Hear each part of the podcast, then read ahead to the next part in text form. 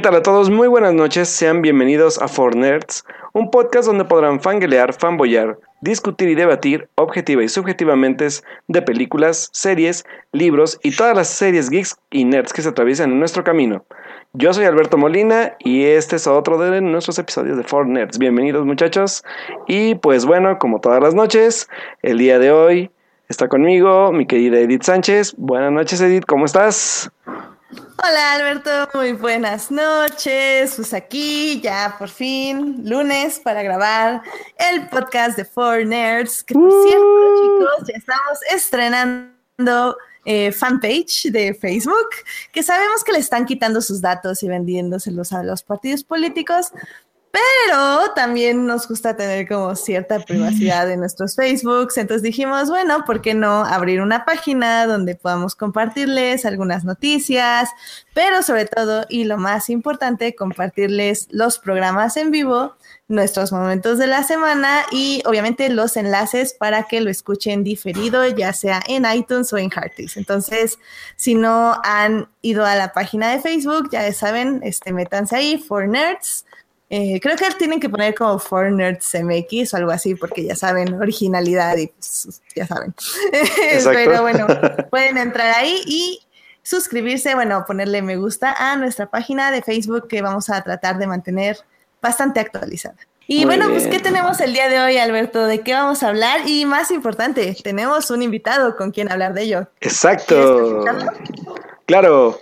Pues bueno, amigos, el día de hoy vamos a hablar de uno de los estrenos de la semana que, pues, por lo que hemos visto en redes sociales ha estado bastante controversial el asunto. Pero bueno, el día de hoy trajimos a uno de nuestros invitados que igual ya ha estado varias veces con nosotros, pero que pues obviamente es como nosotros, le encantan las cosas nerds. Y bueno, pues hoy quiero presentar y ha vuelto con nosotros mi estimado Daniel Villamil. Muy bienvenido mi amigo, ¿cómo has estado? Buenas noches. Hola, hola, gracias por la invitación. No, pues bienvenido. Sí, es que, bueno, pues hoy vamos a hablar, como dice este Alberto, de una película controversial. Y controversial porque extrañamente, eh, al parecer, es controversial. no, sé ni por qué debe ser controversial, pero al parecer lo es y va a ser. Creo que voy a estar sola en este mundo. Como siempre, ya saben, trato de conseguirme aliados y sí, sí están, están ahí en el chat, pero pues no se vienen para acá y pues ni modo toca luchar sola. Pero en fin, ¿qué te parece, Alberto, si ya nos vamos a nuestra sección de cine para hablar del estreno de la semana? Pues vámonos a cine, muchachos. Películas. Cine. Cartelera comercial en Fortnite. Este fin de semana se estrenó la película Ready Player One. Esta película está dirigida por Steven Spielberg, que digo, si no saben ese nombre, chicos, tienen un grave problema.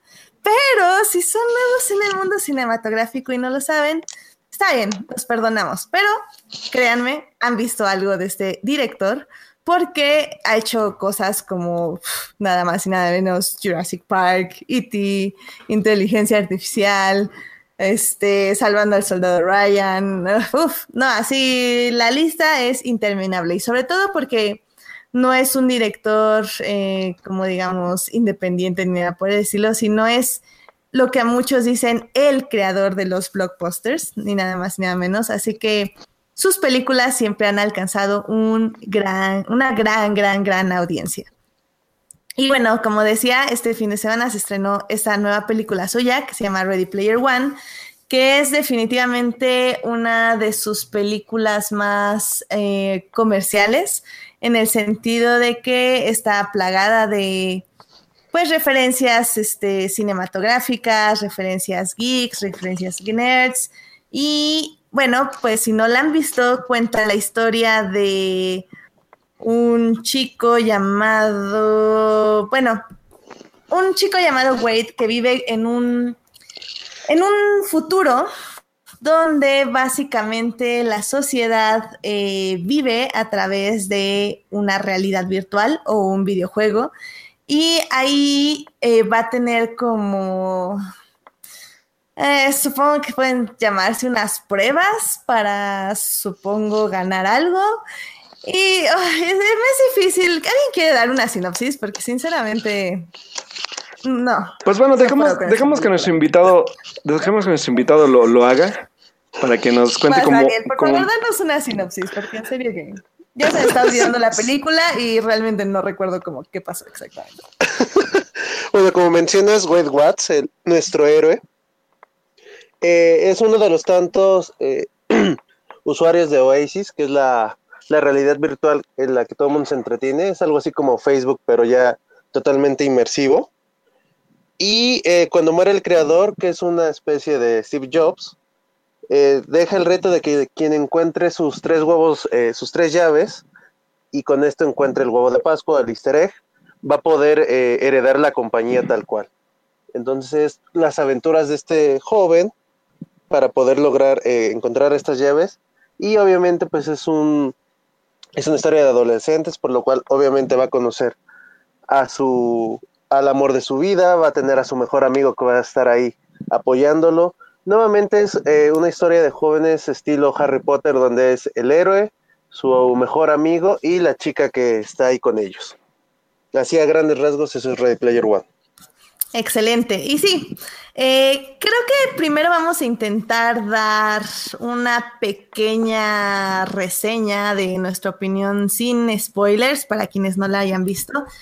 Pero sinceramente creo que sí vale la pena hablar con muchos, muchos spoilers porque definitivamente es una película que hay que discutir varios puntos. Pero bueno. Eh, Daniel, a ti, a grandes rasgos, ¿qué te gustó, qué no te gustó de la película y si la recomendarías ver? Sí, la recomiendo. Eh, se me hizo súper entretenida. Eh, no tiene los huecos, o mejor dicho, los... El libro pierde de repente el ritmo muy feo después de la segunda llave. Se estanca. Y aquí no. Spielberg te da la, la misma premisa. No son las mismas pruebas, aunque en esencia es una adaptación muy interesante porque respeta la esencia del libro, pero no se parece en mucho realmente las pruebas. Entonces lo hace muy, muy interesante, eh, le da más, eh, hace que los personajes secundarios, en este caso Artemis y H, sean más interesantes que simplemente ser ahí los eh, compañeritos de Parcival. Y en general, si eres muy obsesivo, vas a estar queriéndola ver una o dos veces para ver todas las referencias, porque literal es juntemos todo lo que hay pop ahorita y aviéntalo a la pantalla, pero en el fondo, y creo que es lo que muchos críticos están perdiendo de vista, es precisamente el, esa vocecita que al final te dice, te da Spielberg, de, si está bien padre todo esto, yo mismo ayudé a generar esta extraña cultura pop, pero chavos, hay un mundo allá afuera, ¿eh? Y eso es lo más importante tanto del libro como de la película. Alberto, ¿a ti qué te pareció la película? Pues bueno, señores, yo me voy a atrever a decir que la verdad es que es, que creo que hubo un punto del que dijo ahorita Dan, que es con lo que quiero como empezar, que es como esta parte de, de esa maestría de contar una historia y de, de, de saber que estamos viendo un producto pues literalmente un blockbuster, como ya lo dijiste tú, Edith, que es como, pues ahora sí que llamamos a Spielberg el, el señor de los blockbusters y que creo que aquí es totalmente la comprobación de ese como apodo se podría decir y que creo que con esta parte que también dice Daniel es muy, muy importante recalcar eso, o sea que lejos de todo este deleite visual que hay y que se disfruta por un poco más de dos horas, creo que al final la película esconde a lo mejor un mensaje no tan profundo, pero que sí es pertinente para lo que se está viviendo ahorita y sobre todo porque aquí hay algo muy interesante, porque Spielberg es muy cínico al, al, dar su mensaje, porque exactamente como dice Daniel, este mundo que él ayudó a construir, esta parte como del escape al cine en, en el blockbuster, en ver historias que te vuelan por lo menos un rato la, la, mente en la distracción de lo que estás viendo, por ejemplo, en este caso, que es un chingo de efectos visuales, un chorro de referencias, una aventura como pues ya el arquetipo del, del viaje del héroe, pero que al final te da este mensaje como, como un golpecito bajo sobre lo que dice Daniel, ¿no? Esto, o sea, sí está bien que te vayas y te escapes un rato en las cosas que te gustan, por ejemplo, pero al final del día hay una realidad allá afuera, ¿no? Y que, y que no debes olvidarla como es. Y creo que este, este mensaje para mí se me hace súper sencillo, pero muy digerible y, y, no pierde de vista la parte del entretenimiento como, como lo mencionaba igual Daniel, ¿no? O sea, la película a mí se me hace muy entretenida, creo que no parpadeé en toda la película todo lo que pasó de, de, sobre todo por la parte visual, obviamente, pero creo que esta parte sí es muy interesante, o sea, el, el, el un pequeño mensaje que hace como como Spielberg a este, a este rollo que él mismo, como dice Daniel, formó parte o que ayudó a crear, ¿no? Y en ese caso, pues a lo mejor es la parte de los videojuegos, pero pues igual es como un mensaje muy meta, ¿no? O sea, un chavo que se va y se pierde en un videojuego, pero lo estamos viendo en una pantalla grande donde gente va y se refugia en el cine para evadirse de su realidad por dos horas, por ejemplo, ¿no? Entonces, creo que es, ese es un mensaje, es bueno, es un elemento muy, muy interesante de, de la película para mí. Mm, ok. Yo eh, también no pude parpadear durante toda la película porque estaba haciendo entre Roll Eyes y entre que trataba de mantener los ojos abiertos porque ya me estaba dando mucho sueño por ahí del minuto 15, 20, 30, 40, una hora, una hora y 15, una hora y media, maldita sea esto cuando se va a acabar. Pero bueno, definitivamente sí veo ese mensaje que ustedes eh, dicen. Hay hay algo que dice al final Spielberg que sí es eso, es hay vida al final y, y sí, aléjense un poco de, las, de los videojuegos, pero es un mensaje que no tiene absolutamente nada que ver con toda la película anterior. O sea, creo que es algo que él pone porque al final del día nunca supo de qué habló en toda la película. Es una película que no tiene guion, que no tiene personajes, que no tiene un villano tiene dos y el villano realmente no es el que ustedes creen que es. creo que sí es entretenida porque quieren que sea entretenida y porque sí hay una batalla final que está padre, pero ¿saben qué? O sea, si nos vamos a imágenes visuales bien realizadas, entretenidas, me quedo con el gran videoclip eh, de dos horas que se llama Soccer Punch y al menos ahí estaba Evangeline, eh, ¿cómo? digo, perdón, Emily Browning, eh, para, pues saben, divertirse viéndola y bien verla. Este, realmente creo que obviamente la van a tener que ir ver porque es Spielberg, porque siendo Spielberg hay escenas que valen mucho la pena verse, hay secuencias que están muy bien realizadas, hay momentos que tienen una cinematografía muy planeada, porque es Spielberg, ya lo decía yo en The Post, o sea, The Post puede ser una película hecha con los ojos cerrados de Spielberg, pero al final del día sigue siendo mucho mejor que las películas en promedio. Pero The Post sabía qué contar y sabía de qué estaba hablando. Ready Player One, creo que el problema, la verdad es que no estoy muy segura qué pasó ahí a muchos me dicen, ahorita Daniel nos va a platicar un poco más de eso, pero muchos dicen que el libro es una basura. Entonces creo que ahí Spielberg trató de mejorar algo que era inmejorable, o sea que no se podía mejorar. Y eso le salió el tiro por la culata. o sea, ya para terminar esta sección sin spoilers, creo que sí, faltaron más robots al final, como dice Edgar Pérez. Eh, la pueden disfrutar, la van a disfrutar, supongo. Eh, vayan a ver, fórmense como dicen su propio criterio y regresan a escucharnos en esta reseña con spoilers. Entonces se pueden ir en 5, 4, 3, 2, 1. Empezamos con spoilers, que empiece la batalla. Oh, Dios. yo, estoy sacando espuma por la boca ya. o sea, ¿Qué vieron en los personajes? Pues, ¿dónde está el viaje del héroe? ¿Quién es el héroe? Daniel, tú cuéntame, por favor. el héroe es Wade Watts, que de hecho se llama Wade Watts y sí, esto sí lo mencionan en la película, que es parte muy chistosa de, también del libro. mi papá me puso así porque le sonó el nombre de superhéroe, como Peter Parker o, Red Richards. O sea, por eso soy Wade Watts. Eh, y él es el héroe porque es el que escogen. Eso, o sea, si no hay como tal el viaje del héroe, tan marcado como, y más acostumbrados ya últimamente. Sin embargo, pues sí es el, el tipo que se queda huérfano, el tipo que está solo y que gracias a sus, vuelvo a decirlo, a sus amigos logra la meta que en este caso es encontrar el, el easter egg y con eso volverse el, el dueño de, de, Oasis por completo. Pero, eh, o sea, ajá, vas, vas, vas. No, dime, dime. No, no, realmente, ok, ¿y, y luego? o sea, es que mi problema es, ok, eso es lo que nos dicen de él, eso es lo que alcanzamos a ver por un momento, pero realmente cuáles son las intenciones del personaje. O sea, durante toda la película no tiene la intención de hacer absolutamente nada.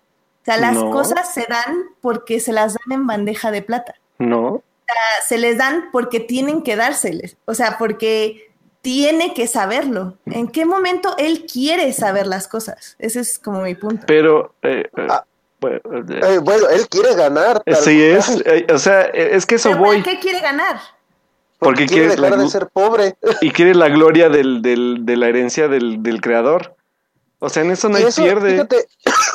y no, y de hecho ahorita que lo mencionas, ese es el crecimiento del su personaje. Lo que pasa es que sí está como muy sutil y se pierde entre tanta cosa que ves en la pantalla, pero yo, yo... digo, ahorita me acaba de caer, ¿eh? es literal, él empieza como acaba de decir Alberto, quiere el dinero, quiere ser famoso y se acabó. Conforme va pasando la trama, se da cuenta de que no es este es que. O sea, sí está padre ganar, pero que hay algo más. Y, eso lo ve gracias a Artemis. De que pues, si aparte ganan los malos, eh, no solo es que se pierda la, la, libertad de Internet, podríamos decirlo, sino cómo está maltratando a todos los deudores, cómo los encierra en un minicampo de concentración. Todas esas eh, que, el fin, que él al final decida, sí, yo gané, pero si no hubiera ganado sin la ayuda de estos, así que divido el premio entre mis amigos. O sea, sí hay hasta un cambio en su mentalidad. Deja de ser esta persona, al final del día adolescente, que solo piensa en sí mismo y empieza a valorar tanto el apoyo de sus amigos como el valor que tiene Oasis, que, que dejó de ser el vil jueguito para ser donde todo mundo, por las cuestiones que te indican de que el, mundo, el mundo literalmente ya está muy maltratado, la gente prefiere vivir de manera virtual. Puedo, puedo, puedo decirlo yo, mi, y, creo que aquí ya voy a entrar un poco en controversia porque sí hay algo que, que quiero como, como comparar un poco en el aspecto del manejo de personajes. Yo la verdad es que cuando vi Ready Player One me empecé a reflejar mucho en, dos cosas. La primera, cuando ahorita hablamos de. Porque a mí me da risa que también hablan un poco de este vacío del personaje cuando el personaje queda implícito desde los primeros minutos de la película. Aquí lo que se me hace un poco interesante en el aspecto de que para mí, Wade es como Neo de Matrix. Y es que la verdad, por ejemplo, si ustedes se, acuerdan de Neo en Matrix, Neo llega siendo nada, o sea, es un personaje que para mí logra ya cerrar su círculo hasta que cierra la película. Y eso es lo que pasa con Wade al final igual. Solamente que aquí lo interesante de Wade es que yo también lo sentí como en esta parte de lo que del universo en el que forma parte y que de hecho yo platicaba en Twitter con, con no me acuerdo con quién, pero que era esta parte como de de que güey también para es, es, una conexión muy rara porque eso nunca lo había visto yo en el cine que, Spielberg todavía le da un poco de chance al espectador en, eh, en realidad sentirse como, como en esta parte de videojuego porque güey también en parte sigue siendo un avatar de ti porque también para mí por lo menos sí permite como reflejarte un poco a ti como en la parte del oasis o ser parte de este juego que estás jugando. Y eso es lo, es lo bonito de la película para mí que, que Wade puede ser un personaje que tú te puedes igual meter con él porque es un personaje que no tiene igual tanto objetivo más que el ganar, como si estuvieras jugando un videojuego a final de cuentas. Y que jugar un videojuego de los que jugamos videojuegos sabemos que es eso. O sea, es eh, adentrarnos en este universo, formar parte de ese universo con todo lo visual que hay delante, todas las pruebas que tenemos delante.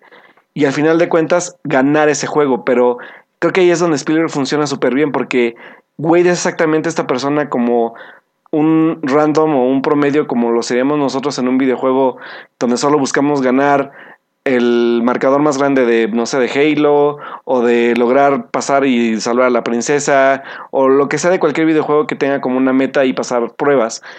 Pero creo que esta parte de, de, de, de esta bofetada que da Spielberg, sobre todo al final, de, de cómo nos introduce con, obviamente, con todas las, las referencias que hay visuales, este, cinematográficas, todo lo que nos otorga, para al final decirnos, ok, ya, ya, ya, ya te metí en, en, en, el, en el oasis, ya formas parte del Oasis, ya te viniste a perder conmigo en esta película, junto con los personajes, porque no necesariamente también creo que hay un, sí, sí puedo aceptar la parte de que Wade no es un personaje como redondo, sí puede ser algo plano, si se puede decir así, pero creo que la forma narrativa en la que está manejada la película, por eso también se me hace un poco peculiar, porque no es un personaje que quiera también ser sobresaliente en la filmografía de Spielberg, sino más bien para mí, el personaje sobresaliente de la película es el personaje del creador.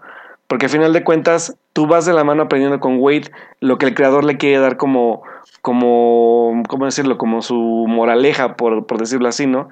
Y una moraleja que para mí es súper pertinente en esos tiempos, ¿no? O sea, sobre todo en esa parte de que todos nos vamos a perder en algún lugar o en algún dispositivo, en algún libro, en, algún, en alguna película y creo que eso es el gran valor de la película para mí. O sea, que, que, esta parte como del videojuego retoma todos los elementos de las personas que nos hemos involucrado en este tipo de experiencias y que nos saca totalmente con la bofetada final. Y sobre todo para mí la, la escena final que es cuando Wade logra obtener el, el, easter egg, por decirlo así entre comillas, pero todo lo que conllevó esta parte del easter egg y lo que significa para el creador.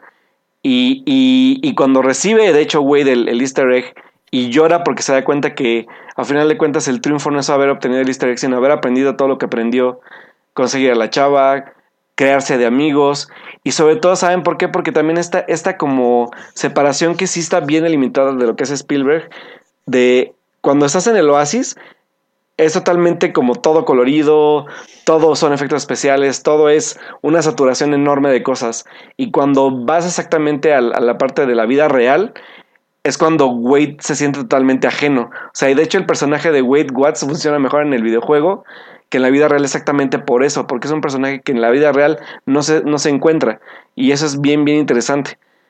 Y yo creo que ni cayendo, o sea, creo que esa, esa escena a lo mejor sí, sí no es tan como, como, como yo me hubiera gustado ver como el despertar de Wade a la realidad, pero la, la, la muerte de, de, su tía para mí es como el, el, punto clave donde Wade se da cuenta de que, de que la, o sea, en, en, adentro del oasis te pueden matar y se acabó y se te acaban tus vidas y pues estás en la vida real otra vez. Pero al momento de que llega este personaje que yo sé que a muchos no les ha gustado el, el entre comillas villano, porque no sé decir cuál es el otro villano que tengas otra me dirás. Pero el villano de Ben Menslot, que, que para mí es un villano muy, muy, muy jocoso, porque ni siquiera es un villano un villano que quiere ser malo, malo y que también estaba pensando hace como dos días que estaba como analizando la película, que también está como como vara alta que han dejado algunos actores con villanos como muy memorables. Creo que Ben lo hace, o sea, el, el, actor lo hace bien, o sea, creo que funciona para lo que busca Spielberg en la película, sin ser tan como tan malo, malo, malote, porque al final de cuentas, como diría Dan Campos, es el malo, maloso, mojaja. Pero es un malo malazo mojaja que, que, que, que, me gusta, que es orgánico en lo que Spielberg quiere demostrar. Y que a final de cuentas es como este wannabe de, de, de que está atrapado más bien en su realidad y que busca de alguna forma pertenecer a ese mundo en el que todos ya pertenecen, pero que él no. Entonces, todas estas como contrastes interesantes que hay de personajes que no son tan profundas, pero que están, creo que es lo que para mí valida mucho, mucho la película. ¿Sabes? Creo que si yo hubiera visto esa película que tuviste, es decir, si yo hubiera visto la, el, la película donde hay personajes vacíos, justo para que tú te insertes, eh, la película donde solo voy a conseguir las llaves para ganar el mundo, creo que no me hubiera molestado Ready Player One. O sea, digo... Es que, ¿sabes qué más espérame, bien? Espérame, pero ah. el problema es que Spielberg o el guion, no sé, o el libro, en este caso Daniel me eh, es que realmente el problema es que es mucho más allá. O sea, esto no es solo un juego, esto es un universo. Y este universo tiene reglas y son reglas que continuamente se están rompiendo. ¿Como cuáles? O sea, este universo me estás diciendo que aquí vives en el videojuego para poder vivir, porque el tío pierde, bueno, el tío, el novio de la tía pide, pierde el dinero de la hipoteca de la casa justo comprándose armaduras. Hay gente que gana dinero para poder comprar cosas afuera en la vida real. Y eso lo entiendo. Pero entonces, ¿por qué los personajes no les importa cuando, cuando le dice la chava, ay, es que me tenía que llegar a la meta, pero es que podías haber perdido todo tu dinero. Bueno, no importa, porque lo vuelvo a construir y vuelvo a ganar y ya llego otra vez. O sea, es como esta idea, por ejemplo, también, este, hay un punto donde están corriendo. Ah, bueno, el personaje mismo te explica que ya están estas bandas donde ya corres para todos lados, etc. Corte A, vemos gente con su visor de realidad virtual corriendo por las calles y yo esperaba literal un gag donde todos estrellaran con una pared al mismo tiempo, porque están corriendo en las calles, no están en sus bandas estas raras. Estás en un mundo donde eh, justo todos están buscando controlar este lugar donde todos están metidos y pueden cometer todos los crímenes que quieran. Corte a no existe la policía, excepto cuando ya existe, que es al final, que es cuando ya el malo decide por alguna extraña razón no dispararle al chavo y, llega milagrosamente la policía que por alguna extraña razón no está conectada a este juego. O sea, el problema de aquí es que hay muchas cosas que no tienen sentido dentro de la propia película. Si fuera una película de un niño como Willy Wonka, yendo hacia estas pruebas, donde cada prueba le tiene que enseñar algo de sí mismo, algo de su vida, algo de, lo que tiene que aprender, estaría muy interesante. El problema es que es este mundo acerca de un monito llamado, ah, ¿cómo se llama? Halliday, eh, que crea este mundo llamado Asis, donde básicamente es su visión del mundo, es su visión de la vida, y todos están de acuerdo con esa visión, porque ya no hay ninguna otra visión más que de los ochentas a los noventas. Y eso es donde se acaba el mundo. Ya no hay más invenciones, ya no hay más nada. El mundo es eso. Y todos están de acuerdo con ello. Esa, es una tiranía. Y luego, para las pruebas, tienes que conocerlo. Este nerd, esta persona mal incomprendida, sola, que nunca supo qué era el amor, que tienes que meterte en su vida, entenderlo, entre comillas, porque ni siquiera lo vas a entender, nada más vas a compadecerte de él, van a buscar pruebas de su vida, de qué miserable él era y qué miserable se sentía en la vida, porque, ah, soy un nerd de los ochentas y nadie me comprende. Y luego vas a aprender cosas como que su novia era su Rose Bond, o bueno, su, ¿cómo se llama? Rose, Rose Bond, eh, lo de Orson Welles o sea, era un objeto, básicamente, era un trineo su novia. Y luego que no, que no, que era el amigo. No hay ningún fundamento para eso, pero al parecer lo que realmente no era, no quería la novia, la esposa del amigo. Realmente la que quería era el amigo. Entonces, ok, bueno, está bien, vamos a forzarlo. Entonces el amigo es el trineo. Chido.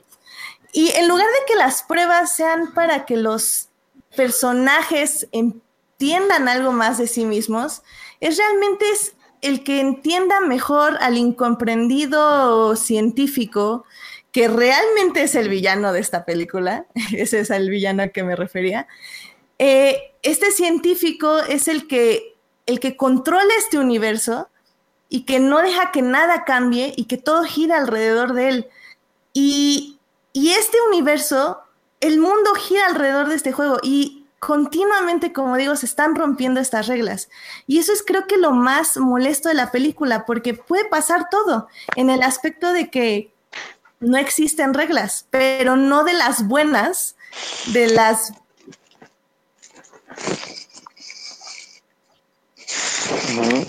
Hola. De las cuales. Esto es un mal...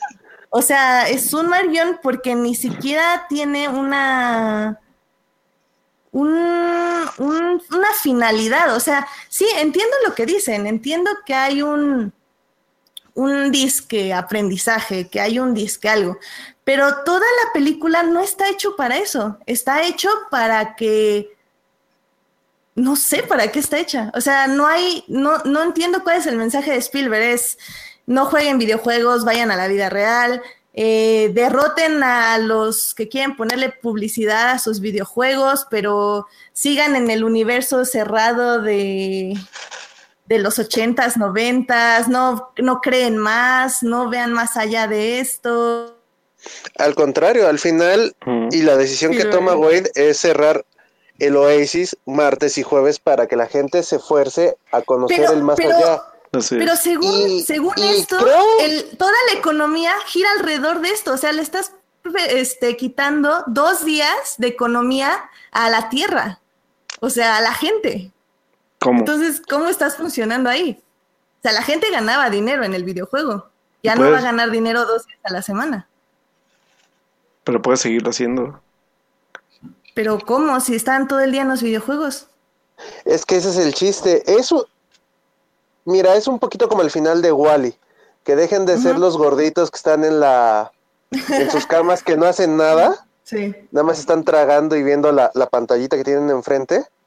Y que si llega, al final, si, si ya también pensamos un poquito crudamente Wally, llegaron técnicamente a morirse porque no estaba la tierra como en condiciones reales para que plantaran y la planta era como la la que la se me fue la frase pero la excepción que confirmaba la regla o sea ya si nos ponemos muy técnicos en Wally los gorditos llegaron a morirse es un poco el final aquí en Red Player One Sí, es cierto. Lo único que sí te, tienes toda la razón es en lo de Sorrento, que se queda parado y no mata a este fulano. Que ese es el único cambio que sí me molesta de, del libro a la, a la película. en el libro muere uno de los japonesitos. Bueno, de hecho, Daito y Shoujo sí son japoneses, no son asiáticos ahí que nada más viven en Estados Unidos. Sí te, así es como te dan la idea de que es global el juego y el chiste es como, ya no dependes del videojuego. Y de hecho, lo, lo que mencionas de que Halliday es un tirano y todo esto, es parte de, de, lo que mencionaba Alberto, de el chiste no es tanto que Wade o alguno de los personajes aprenda, sino que tú como espectador te des cuenta que aunque esto sea la moda, no es todo. O sea, todo lo que acabas de decir no es para que lo aprendan los, los personajes de la, de la trama, sino que lo, el espectador o el que se vuelve el jugador aprenda todas estas cosas. no por. Es un poquito como en, en, la película de Facebook, cuando le dicen al principio, ¿sabes qué? Tú te vas a quedar solo y no porque este. No porque seas muy listo, sino porque eres un idiota. Exacto. Es, es exactamente lo mismo. De ah. hecho, este, este Holiday es entre Mark Zuckerberg con un poquito de Steve Jobs. Sí son genios. Y, y él es, la, de hecho la lección que le quiere dar al final a, a Wade pues mira, yo era muy listo, pero fui sopenco y no me aventé con esta chava, la perdí, perdí a mi amigo por mala, por mala persona, que no te pase lo mismo, no te quedes encerrado en esto, hay más. Y queda medio chafa la, la, forma en que te lo, se lo dicen a web, pero el chiste es que todo eso tú como espectador te des cuenta y, y como decíamos, es, si está bien padre el juego, ven y disfruta esto, no es Spielberg diciéndote lucha por videojuegos gratis, sino de sí, entretente, pero no te cierres a lo que está de moda y solamente a estar conectado, y, en Facebook, en Twitter o, los videojuegos en línea. Y aquí voy un poco también a, la parte como de, de, de esta queja también, como... Porque la verdad es que yo no sé ni siquiera por qué es queja, porque digo, se nos, se nos, ahora sí que se les dijo desde un principio que la película iba a estar plagada de referencias y creo que no hay mejor forma lúdica o didáctica de explicarle a, a lo mejor, pues ya, ya por lo que dijo Daniel, igual lo que puedo entender es que a lo mejor está haciendo una película de nicho que, que a lo mejor va a llegar más a un nicho de video, de gamers que de otra cosa, pero no hay mejor forma de explicarle a la gente el mensaje que quiere dar Spielberg, el o el libro, no sé si el libro también igual, pero esta parte de que dice Daniel de, de todos, este, o sea, de, de, de vean más allá de, de, lo que están haciendo, también hay una realidad afuera.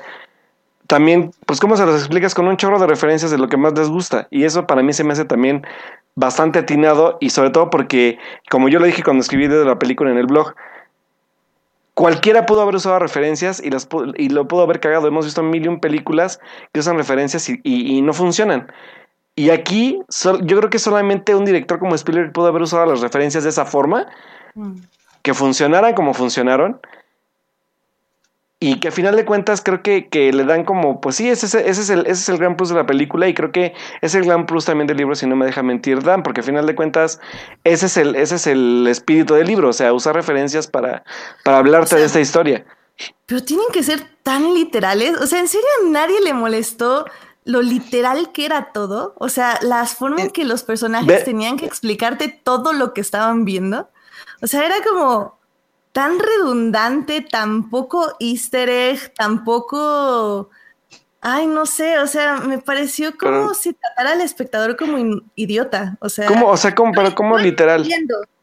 O sea, cada vez que pasaba alguien o algo, y, ah, sí, el de Lorian de Volver al Futuro. Ah, sí, este, la canción de quién sabe qué, bueno, no la canción, el personaje de quién sabe qué, de, ah, sí, la chava con la moto de Akira. O sea, es como, ¿por qué no dejas que el espectador ¿Sabes por qué? las referencias ¿Sabes por qué la literalidad y que yo creo que no me molesta tanto la literalidad? Porque también hay que entender que va a haber también, y, eso voy a la parte del blockbuster. O sea, hay, esta película está hecha ahora sí que literal para las masas, entre comillas, o como lo queramos ver. Y obviamente también van a ir chavitos, van a ir chavos que no crecieron necesariamente con estas referencias. Entonces, también esta parte como de la literalidad, que yo supongo que también el libro es literal y te habla textualmente de lo que está viendo y de lo que está pasando, creo que también tienes, es como también un poco de la adaptación de Ernest Klein. Pero creo que también no me molesta porque exactamente chavitos o gente que vaya a verla, pues que no sabe de qué estás hablando también es buena, porque también eso es algo, o sea, es una película para las masas y que no toda la gente es nerd y no toda la gente lo conoce, y que también se lo pueda decir por lo menos de alguna forma o en un texto de, de un diálogo suelto, está bien para mí, o sea, por eso no tengo problema. Lo entiendo, pero tenemos, por ejemplo, no sé, Wreck-It Ralph. O sea, tienes 1259, 1300 referencias y no tienen por qué estar molestando el guion cada cinco minutos, ¿sabes? O sea, tienen que convivir, que estar ahí, que interactuar con... A eso también me refiero un poco con, por ejemplo, desde un inicio te dice el super narrador eh, que cada uno tiene un avatar en el oasis y que todos son diferentes, entonces que si tú quieres, yo puedo ser un hombre, otra persona puede ser una mujer, o sea, puede ser gordo, puede ser flaco, o sea, no tiene nada que ver con tu persona real. Y al final, o sea, bueno, en medio, o sea, él se sorprende de que ella es guapa. Todo el mundo se sorprende de que H es este, una mujer afroamericana. Eh, todos se sorprenden que, o sea, es como, ya, o sea, el punto es que viven así desde hace años y todavía te sorprendes que la gente no sea como su avatar, o sea, como por qué, o sea, ¿sabes? Eh, pero es muy lógico porque literal no se conocen. Así es.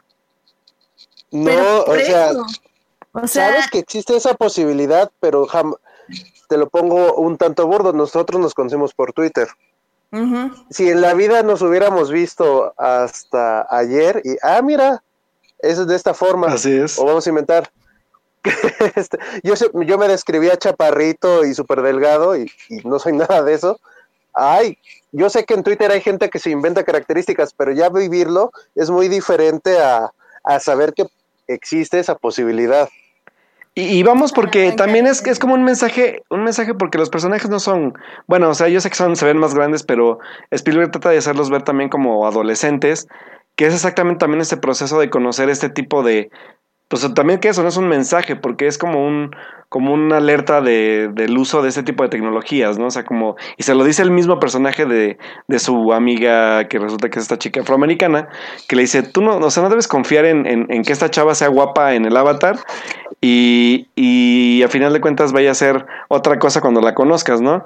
Pero también aquí hay como este doble mensaje, ¿no? De que él es de, pues me vale madre, pues me cayó bien y me gusta y pues si no, pues ya, ya veré, ¿no? Pero creo que también, a final de cuentas, viene este mensaje, o sea, es el mensaje de, de, aguas con lo que ves en la red. Y, y, es que yo creo que va a sonar burdo, como dice Daniel, pero seguimos, o sea, ya tenemos tantos años usando Internet y hay gente que sigue cayendo en ese tipo de cosas, o sea, y neta, por eso digo que es para las masas, porque uno como uso constante de Internet lo sabe y sabe qué, qué prevenciones debe haber y todo, pero hay gente que sigue usando el Internet a diestra y siniestra y no sabe en verdad lo que está pasando, lo que está haciendo. Y, y el mensaje para nada se me hace como, como dices tú, como de, como de, ay, pero es que ¿a poco no saben quiénes son? No, pues no, porque hay gente que incluso, o sea, vamos, vamos al concepto otra vez de, ellos están ahí para distraerse. Exactamente esta parte como de dejarse llevar por lo que ven ahí. Es como el, ah, pues sí, me encanta estar aquí y todo, pero pues en la vida real no es así, ¿no? Y es como también este mensaje de, de en la vida real y el videojuego no es lo mismo, en la vida real pasan otras cosas que son reales exactamente a lo que estás viviendo en el oasis. O, o un mensaje tan claro como el Internet ahorita en estas fechas o para nosotros en la actualidad, pues sigue siendo lo mismo. O sea, no somos las mismas personas, y digo, y lo hemos visto con varias personas, no hemos visto, no somos las mismas personas que hay, hay gente que no es la misma en, Twitter que en la vida real, por ejemplo, ¿no? O sea, y, me ha tocado comprobarlo también. Y, y, yo sé que suena burdo, pero es que así es. O sea, y se me hace un mensaje bien, bien, bien puntual y bien rápido. O sea, ni siquiera se centra un poco en eso. O sea, es muy puntual el mensaje del amigo y ya, se va para, o sea, sigue para adelante y al final de cuentas, pues bueno, ya por, obviamente porque es una película y porque es una fantasía, pues obviamente la chava es linda, aunque tiene una mancha de, nacimiento, pero lo que sea, pero bueno, eso ya son cosas como ya pues de narrativa, pero creo que sí hay mensajes, o sea, creo que decir que es una película como como horrible o muy perdida. Creo que sí es una una película obvia, en eso sí puedo estar de acuerdo, pero no se me hace una película obvia y y absurda. O sea, creo que es una película que de hecho tiene en su absurdo o en su fantasía bastantes mensajes que dar. Pues mira, creo que, o sea, ya para concluir más o menos, o sea, creo que entiendo lo que opinan ustedes, o sea, entiendo lo que vieron, lo que interpretaron, pero a mí me pareció una película vieja. Es una película que se pudo haber hecho hace 10 años y me hubiera gustado. Pero el problema es que ese tipo de narrativas donde, donde el personaje solo crece porque tiene que crecer y donde no pones atención a los detalles, a, a lo que tiene, a lo que necesita tu personaje para crecer, eso a mí me parece como muy, pues muy viejo. O sea, realmente sentí que esta peli se hizo hace 10 años. O sea, se veía muy bien, porque sí, o sea, hablemos de los efectos. O sea, los efectos estaban increíbles. O sea, esa escena, toda la escena del resplandor, la verdad hasta me puse como, quería ponerme más cerca de la pantalla porque se veía muy bien. O sea, la calidad de la imagen, se veía el grano comparado con las, este, con estas imágenes eh, rendereadas de, de, los avatars, etc, etc. Se veía increíble, pero, y bueno, y como digo, había tomas muy padres cuando este, bueno, el personaje principal baja de su trailer y empieza a ver cómo todos están eh, viviendo a través del, del videojuego y y cómo se mueve a través de esta chatarra y todo eso, yo decía, órale, este mundo está muy, muy interesante. El problema es que al final del día creo que no, no se supo bien colocar en este universo y, realmente no culpo a Spielberg. Yo, yo en serio le echo la culpa al guion porque no hay, no tiene sentido el guion y, y entiendo justo, o sea, quiero, eso sí que quede claro, creo que entiendo y me gusta esta visión que ustedes tienen de la película, me parece muy moderna eh, me parece que funciona muy bien lo que están diciendo y que sí es cierto, o sea, muchas de las cosas que ahorita dijeron de los avatars y eso, sí, sí es cierto, tienen la razón. Pero hijo, no, o sea, traían una película más actual, con un guion más dinámico, unos personajes que me importen, un universo que tenga sentido. Y digo, Alberto, ¿tú comparaste con Neo de Matrix? O sea, no, por favor. Luego hablamos de Matrix porque... Bueno, tú dijiste que Soccer Punch era buena película.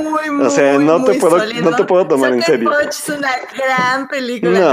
No, no, no, no, Tiene un gran soundtrack. No, solo por el soundtrack, pero no, no, no, no, no. No, no. Creo que. Creo que Spielberg buscó un corazón donde no lo había. Esa tiene que ser mi, conclusión. No voy a leer el libro para comprobarlo. No tengo tiempo para leer ese libro y no lo pienso leer, así que. Eh, pero bueno, pues esa es mi conclusión. No sé si ustedes quieran decir algo más que yo creo que sí le eh, sí logra darle corazón a la trama. Sí. Porque eh, eh, lo, lo, mencionaba al principio. En el libro, sí, Wade de plano hace todo y todo le sale bien y a la primera, muy de videojuego que es parte de, del chiste, pero aquí le logran dar la vuelta, digo, le dan juego literal a Artemis, a H, todos tienen como más que cubrir, cuotas o cosas por el estilo, sí sirven de algo en la trama, eh, ayudan mejor al personaje. Ellos tienen su propia aventura, por decirlo de, alguna manera, en especial esta Artemis. Y, curiosamente en el libro sí es, ten la referencia, ten la referencia, ten la referencia. Y aquí muchas cosas son como de, ah, sí, los 80, John Hughes era lo, lo, lo máximo. Y a uno que le gusta todo lo de los 80, pues dices, qué padre porque te explican tal, o en el libro la prueba de, en vez de ser el resplandor, es con Wargames. Es exactamente lo que pasa en el libro, pero con Wargames. Qué padre que mejor hagan el resplandor porque, bueno, es mejor película, y, pero aparte, eh, y lo decía Alberto hace rato, hay chavos que ahorita no han visto el resplandor. Esto les va a generar la cosquilla de, pues esa película se ve interesante, vamos a ver de qué trata hay, hay chavos que ya ven anime y todo esto y nacieron después de Akira, entonces tampoco conocen a Akira. Así es. Lo único que, la única tristeza para mí de esta adaptación es que no salen ni las unidades de Evangelion ni las de Robotech, lo cual yo sí quería ver en el cine, pero de ahí en fuera, eh, este es para mí de esos casos donde una película supera al libro. Muy bien. Muy bien. te, te tomaré la palabra. Definitivamente. ¿Y tú, Alberto, quieres concluir con algo? Pues sí, digo, creo que puedo, o sea, lo que sí puedo entender es el, el que no... Y, lo voy a decir porque también, como lo dije hace rato, sí hay momentos en, la que la, en que la película se vuelve muy de nicho exactamente por lo mismo. Porque como que creo que hay veces que igual y a lo mejor... Yo, yo puedo entender que tú a lo mejor no has jugado tantos videojuegos, pero... Pero igual, a final de cuentas, como todo es una opinión personal, pero cada quien se proyecta de forma diferente y creo que Dan, Daniel conmigo, pues Daniel también ha jugado, videojuegos, nos gustan igual más cosas igual que tienen que ver con, con la forma en cómo se explora este tipo de historias. Pero yo creo que sí, y como lo dije en mi, cuando escribí de la película el fin de semana, creo que sí es una película que si no lo hubiera dirigido, dirigido Spielberg sí hubiera sido un desastre a mi parecer. Primero por la parte visual, porque... Ah, no, sí, estoy de acuerdo, sí. O sea, para hacer, o sea, ya lejos, lejos del guion, creo que la parte visual y la forma en que lo armó se me hace algo glorioso. O sea, es una, es un, visualmente es gloriosa, no, no, no me lo puedes negar. no, si no lo hubiera dirigido Spielberg, yo me hubiera salido del cine. O sea. Sí. Pero también creo que tiene que ver mucho esto, porque es una película blockbustera, entre, bueno, si se puede decir el término así. Pero creo que también esta parte, y que yo creo que sí, como de las expectativas de que fuera de Spielberg, creo que también jugaron mucho a favor entre algunos, algunos y en contra en otros.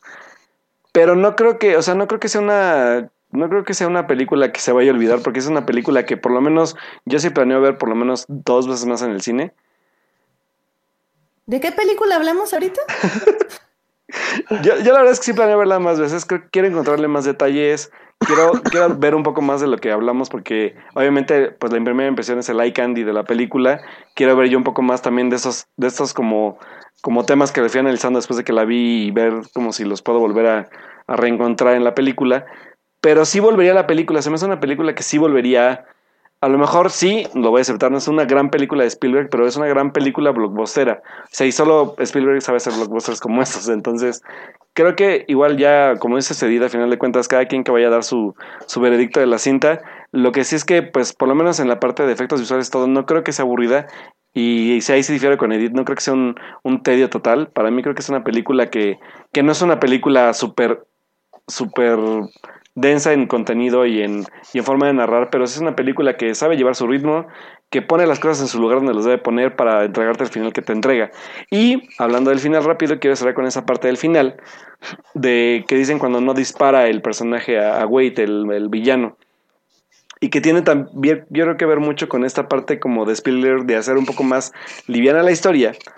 Y también, pues, obviamente al final, si el si Wade ya había conseguido el easter egg, no había como ya sentido seguir con la masacre, sí, pues. Y aparte. No, no, sí, estoy de acuerdo. Entonces digo, bueno, no, no, no esa masacre, Edith. No, o sea, yo, yo no quería que lo matara. O sea, tal vez que la policía llegara antes, no sé. Es sé. que eh, fue bonito ver a Orson Krennic también de nuevo en pantalla. Me cae muy bien ese actor. Sí, o sea, yo te puedo decir que, que ese señor es muy buen actor, o sea, y para lo que creo que Spielberg lo quería, lo usó bien.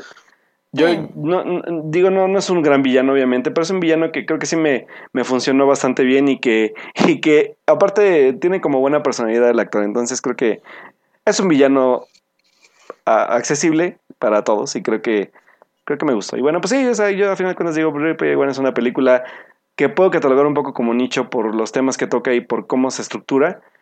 Pero sí creo que es una película entretenida a final de cuentas. Y, y yo creo que no, ¿eh? Yo creo que no es de nicho, porque eh, a mi papá no le gustan nada los videojuegos. Saludos, pa. Este, y le gustó mucho la película. Dice que, que entendió como muchas cosas justo de, del mundo de los videojuegos. Ah, Entonces, no, no, no creo que sea de nicho. Yo creo que, que en realidad Fíjate, eh, ah, creo que está más a, de los videojuegos. más a mi favor de lo que te digo. o sea, como, eh, como ser un poco sea- literal, también es como un poco a, a invitarlos a conocer. A lo mejor no meterse, pero sí involucrarlos en cómo es este tipo de cosas, ¿no? Pues ah, yo ya dije lo que pensaba, sinceramente. Porque digo, también después, para quitarme el mal sabor de boca de Ready Player One, eh, bajamos, digo, Compramos. vi una película legal este, Ajá. en HBO, eh, que es el documental de la vida de Spielberg. Eh, realmente la- el documental no está muy genial y de hecho está muy largo, pero creo que para la gente que no conoce muy bien la carrera de este director está muy bien porque toca como sus películas más importantes, no por la película en sí, sino por los temas que trata. Entonces, si lo pueden buscar en las bahías de las vidas del internet, eh, vale la pena que lo vean si quieren. Es- se llama Spielberg, así, Ujú. nombre del director. Es, creo que del año pasado. Del año pasado, ajá. Sí. Desde el año pasado. Y, y me gustó mucho, sobre todo porque recordé básicamente por qué amaba a este director y por qué me gustan sus películas. Y es que hay algo que tratan mucho en el documental, que es justo esto de que hablábamos del corazón de Spielberg. Y cómo Spielberg siempre ha sido muy criticado por ponerle demasiado sentimentalismo a sus películas, en cierta forma. Y cómo utiliza elementos mágicos o elementos fantasiosos o elementos extraterrestres para compensar ciertas cosas emocionales que tienen sus personajes o ciertos, ciertas búsquedas emocionales.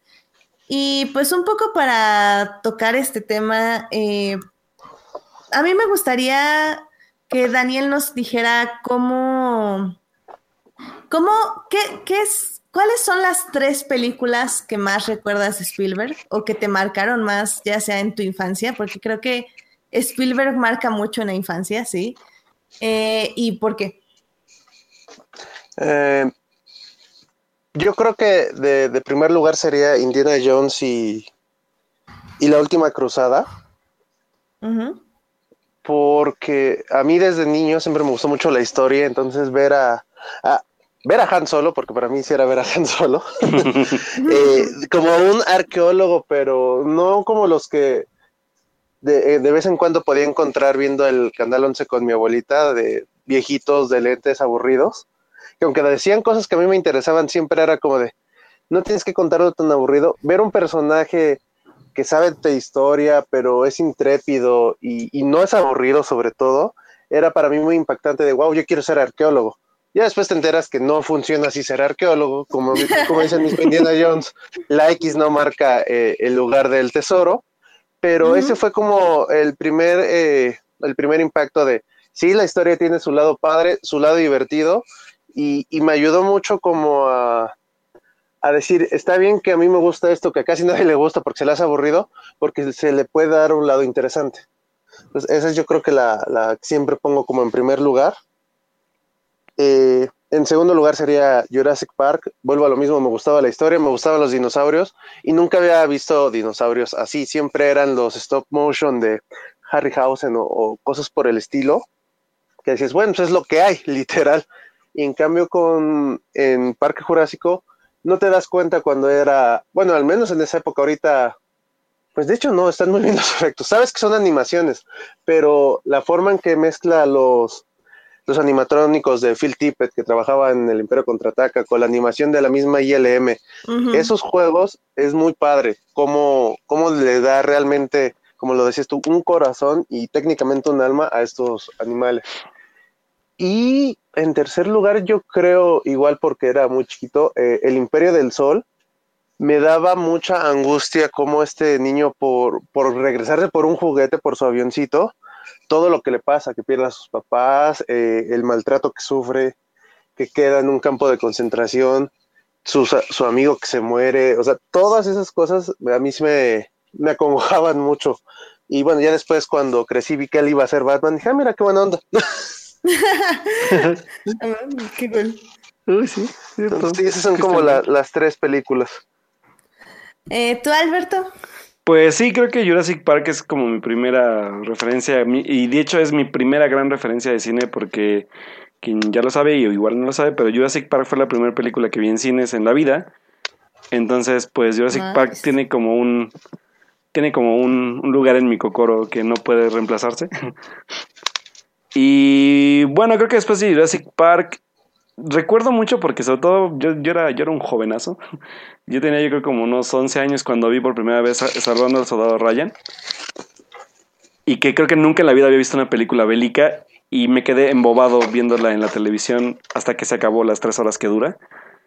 Entonces creo que para mí por lo menos también una introducción al, cine bélico que es, fue con Spielberg, que yo en la vida había visto una película de guerra y para mí fue como mind blown porque fue ver muchas cosas en pantalla que, que nunca creí ver y, una historia muy muy muy compleja y a la vez muy muy bonita por decirlo así y que bueno pues la verdad es que sí o sea creo que en esa parte sí le agradezco a Spielberg la introducción al cine bélico y bueno obviamente el de fantasía con Jurassic Park y pues también esta parte de la ciencia ficción que aunque ya había visto yo E.T. y había visto encuentros cercanos en la televisión yo sé que igual me van a apedrear, pero no, no, no me marcaron tanto, yo creo igual porque estaba más pequeño. Igual no las recuerdo, no las recuerdo ya hasta ahorita que las veo de grande, pero no las recordaba como tal cual. Pero yo creo que para mí, que fue una de las películas cuando empecé con, como con mi rollo de ser cinéfilo, que fue este, que ya, bueno, más bien cinéfilo ya que ya podía yo mandarme solo y decir qué película ver y qué no. Creo que fue La Guerra de los Mundos. O sea, La Guerra de los Mundos me dejó totalmente perturbado cuando salí de la sala una gran película, grandes efectos, o sea, sí, una gran película. La verdad es que yo la recuerdo y todavía recuerdo que, salí como sacado de onda de que no se fuera a salir algo del, suelo y me fuera a matar.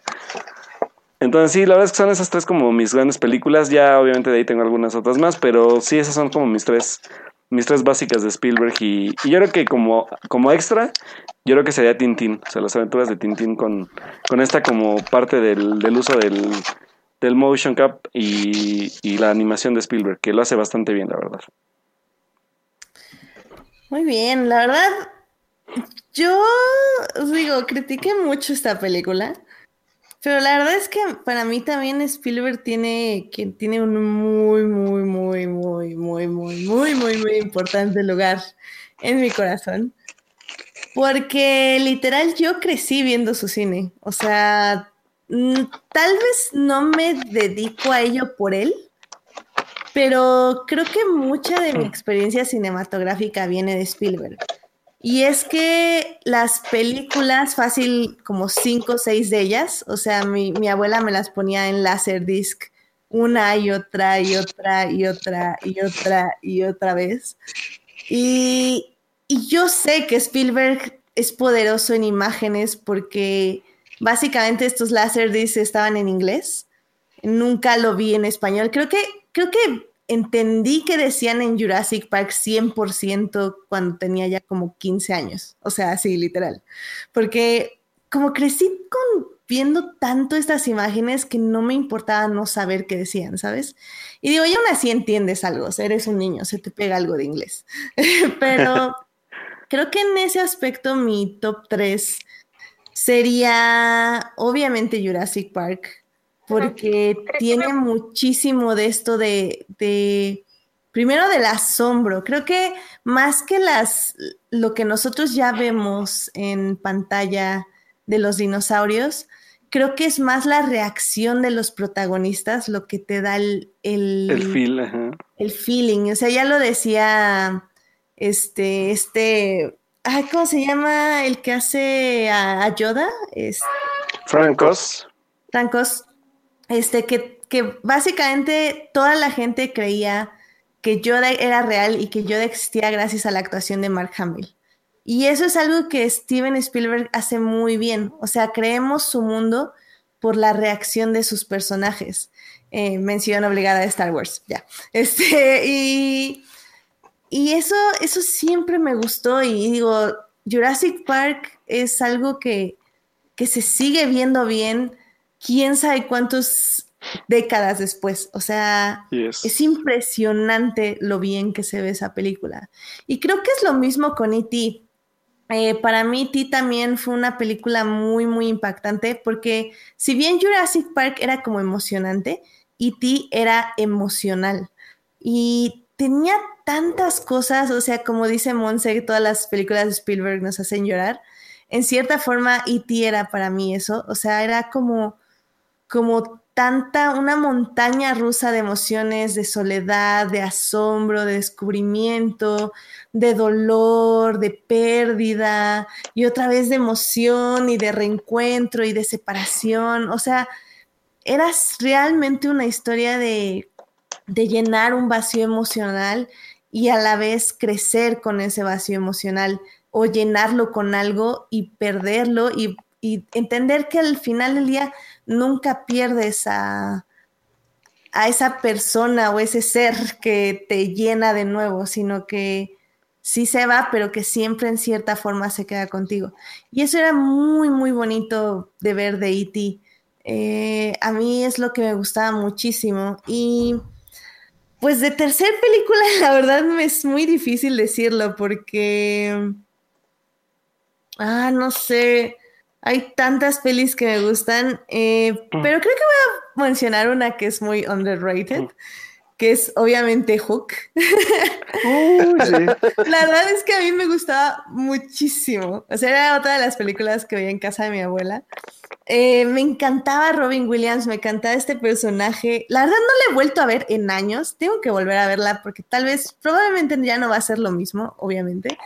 Pero me gustaba muchísimo este personaje que reencontraba a su niño interior y que volvía a ver de forma asombrosa al mundo, que tenía volver a tener alegría, a tener curiosidad y que se enfrentaba a este gran villano que que básicamente tenía como, no sé, tengo recuerdos muy raros de esa peli, creo que sí la tengo que volver a ver, pero me gustaba muchísimo y, creo que en sí la puede volver a disfrutar en algún momento. Y pues ya nada más de, como dice Alberto, de mención especial, la verdad es que sí me gusta mucho Minority Report, la estaban diciendo en el chat hace ratito, y sí, me gusta muchísimo, muchísimo, creo que que en esto de sci-fi es como súper increíble y sueño el día en que los editores podamos tener esa pantalla para editar películas cortos y comerciales. Por favor, ya la necesito. y pues ya, o sea, realmente eh, me gustaría nada más decir o mencionar eh, creo que la una de las películas que más me ha perturbado en mi vida, o sea, completa, ¿sabes? Eh, que es inteligencia artificial. O sea, ya lo había dicho alguna vez en algún programa. Inteligencia artificial, hasta el día de hoy no me atrevo a volver a verla. O sea, creo que es algo muy fuerte sobre muchos temas. Y el mensaje final, vagamente recuerdo que era, que dicen que es bonito, pero Sinceramente yo me acuerdo que terminé muy perturbada, entonces, no sé, es muy loco. Curiosamente, en esa yo sí siento que Spielberg se pierde. ¿Sí? No sé, yo, yo no, no sé, recuerdo escenas y recuerdo esta sensación de que no sé qué pasa y que tengo miedo y angustia. Entonces, no, no, definitivamente no. No quiero volver a verla en un tiempo cercano. Yo igual quedé como muy sacado de onda cuando la vi. Sí. Sí, es una película. Habrá que revisarla. Sí. Pero la próxima década, ahorita no. bueno, yo, ya que los dos mencionaron una, ahora sí que una mención honorífica, yo quiero mencionar entonces eh, Pie Pequeño, donde él y George Lucas son productores, ¿cómo no? Eh... Súper bonito. No sabía que eran productores, mira, qué padre. Nice. Súper. Eh, del chat, Monse nos dio su top 3, que igual es E.T., Jurassic Park y Tiburón. Eh, Alberto Morán nos dijo que era Jurassic Park, E.T. y Tiburón también, nada más que diferente orden. Por favor, chicos, no se copien, sean originales. Ah. Em, Edgar Pérez nos dijo que era eh, Raiders of the Lost Ark, Jurassic Park y Minority Report.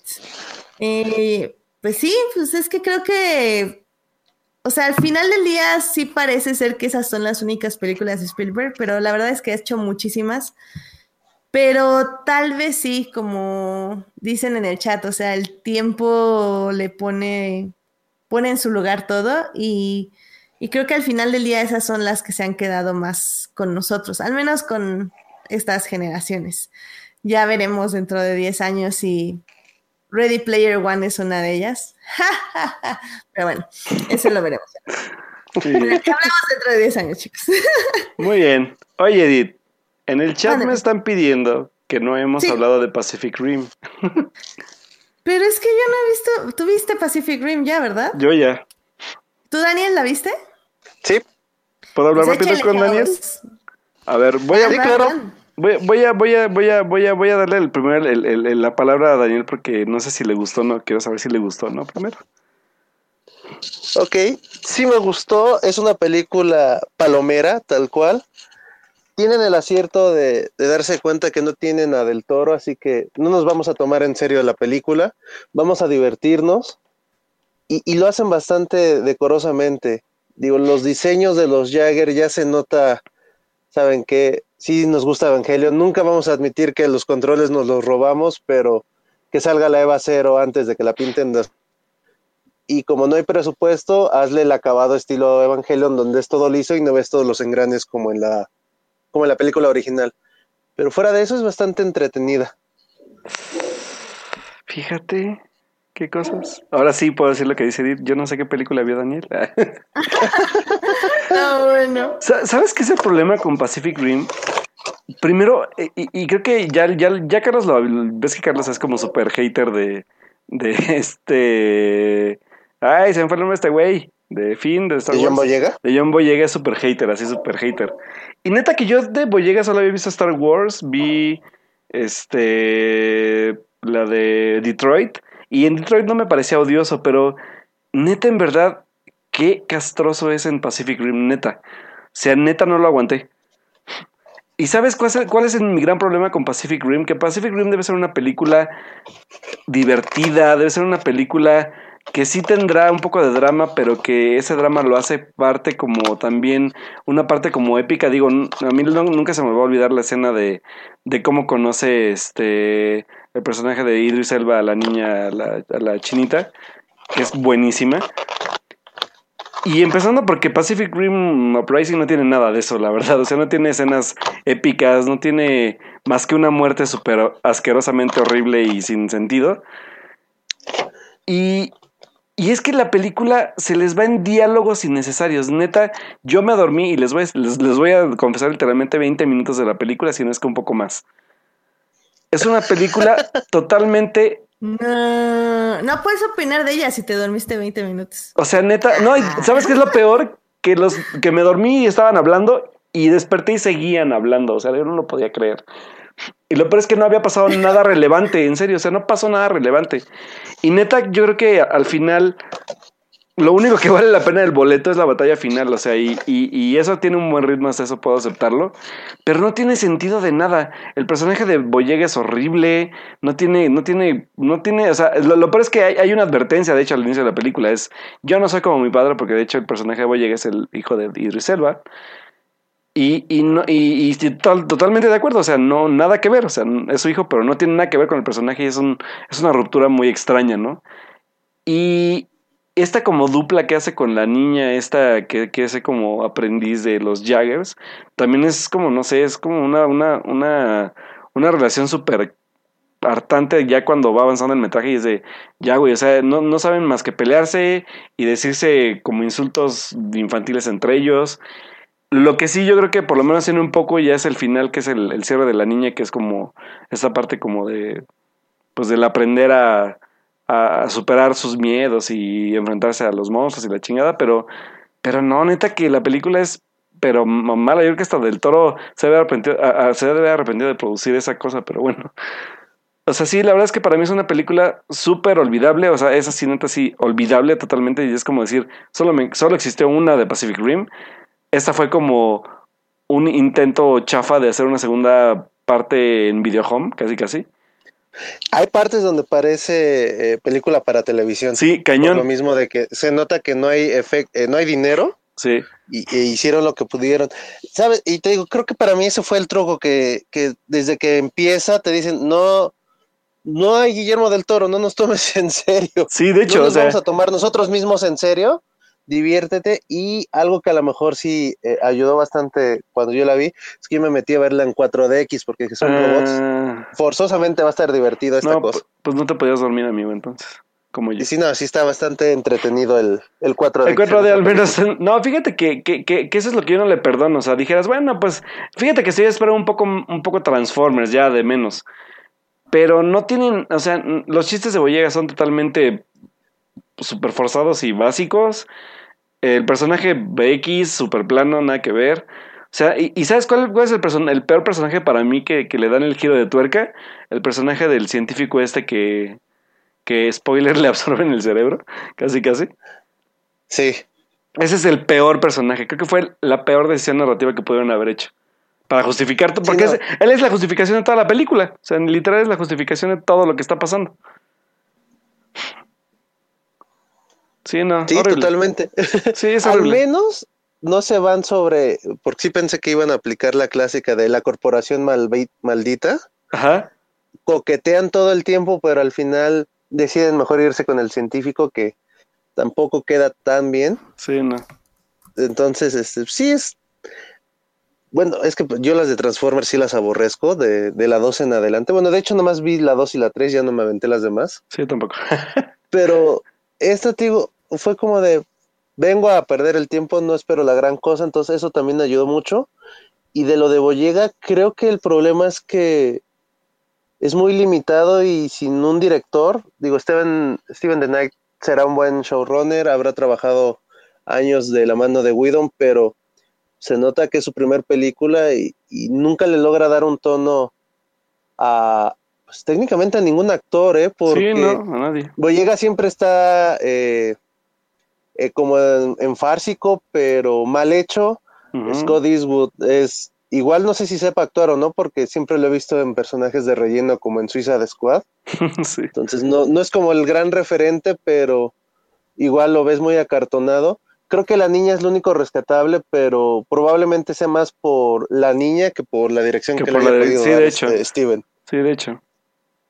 No, sí, para, para, por lo menos para mí para el olvido, o sea, y, neta a mí ni, ni entretenida, o sea, igual será porque tú la has de haber visto en 4D y se movió un poco la butaca y era un poco más emocionante, pero yo creo que sí me gustó la batalla final, pero como de, bueno, por lo menos algo de mi boleto pagó algo de que me entretenga, porque sí creo que la parte que la mata es la parte de los diálogos, o sea, es como de hablar demasiado para llegar a una conclusión tan, tan babosa, la verdad. Así es. Y, ay, claro, te dejan el Stinger para una tercera parte que, dudo llegue. No puede ser.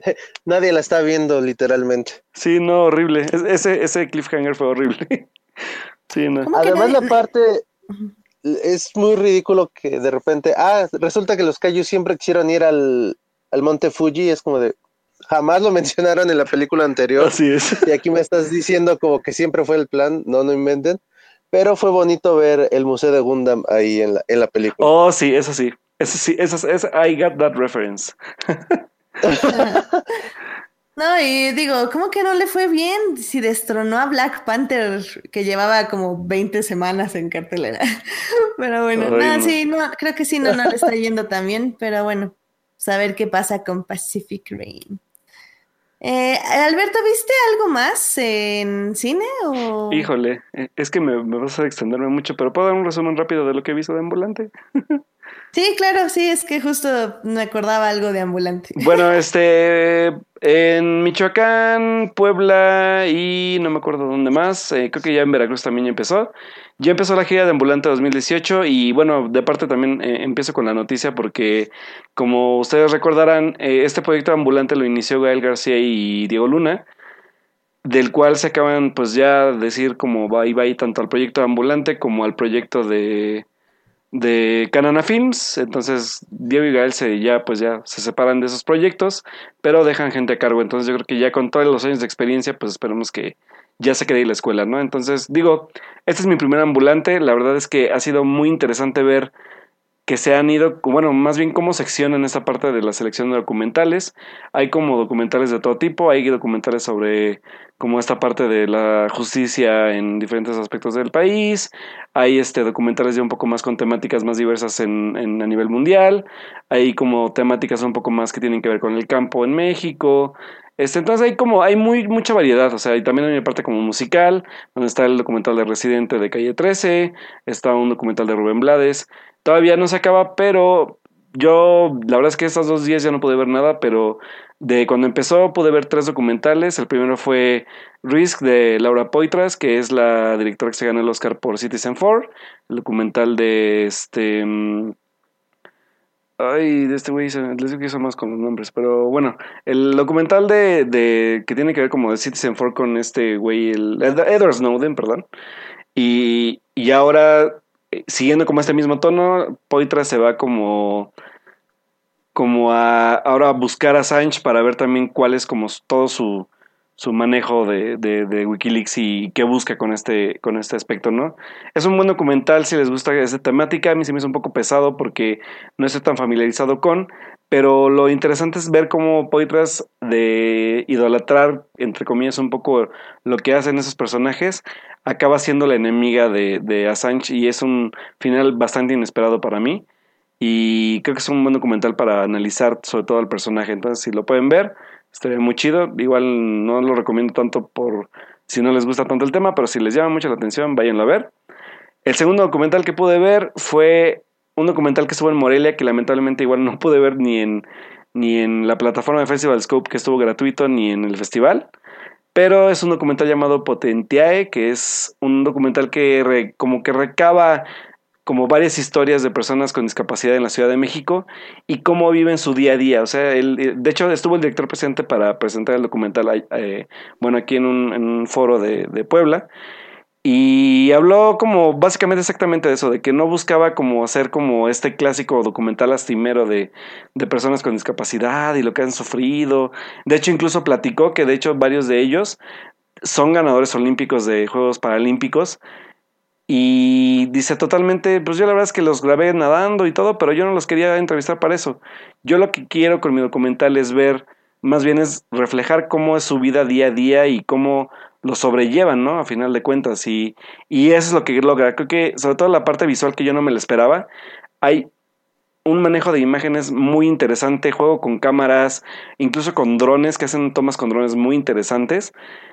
La verdad es que si pueden checarlo, eh, no sé si vaya a tener estreno comercial, no, no, no lo dijo, no sé si solamente va a ser en corridas de este tipo como en Ambulante o incluso en la Cineteca, pero es un documental que creo que vale mucho la pena y sobre todo porque tiene un final muy bueno.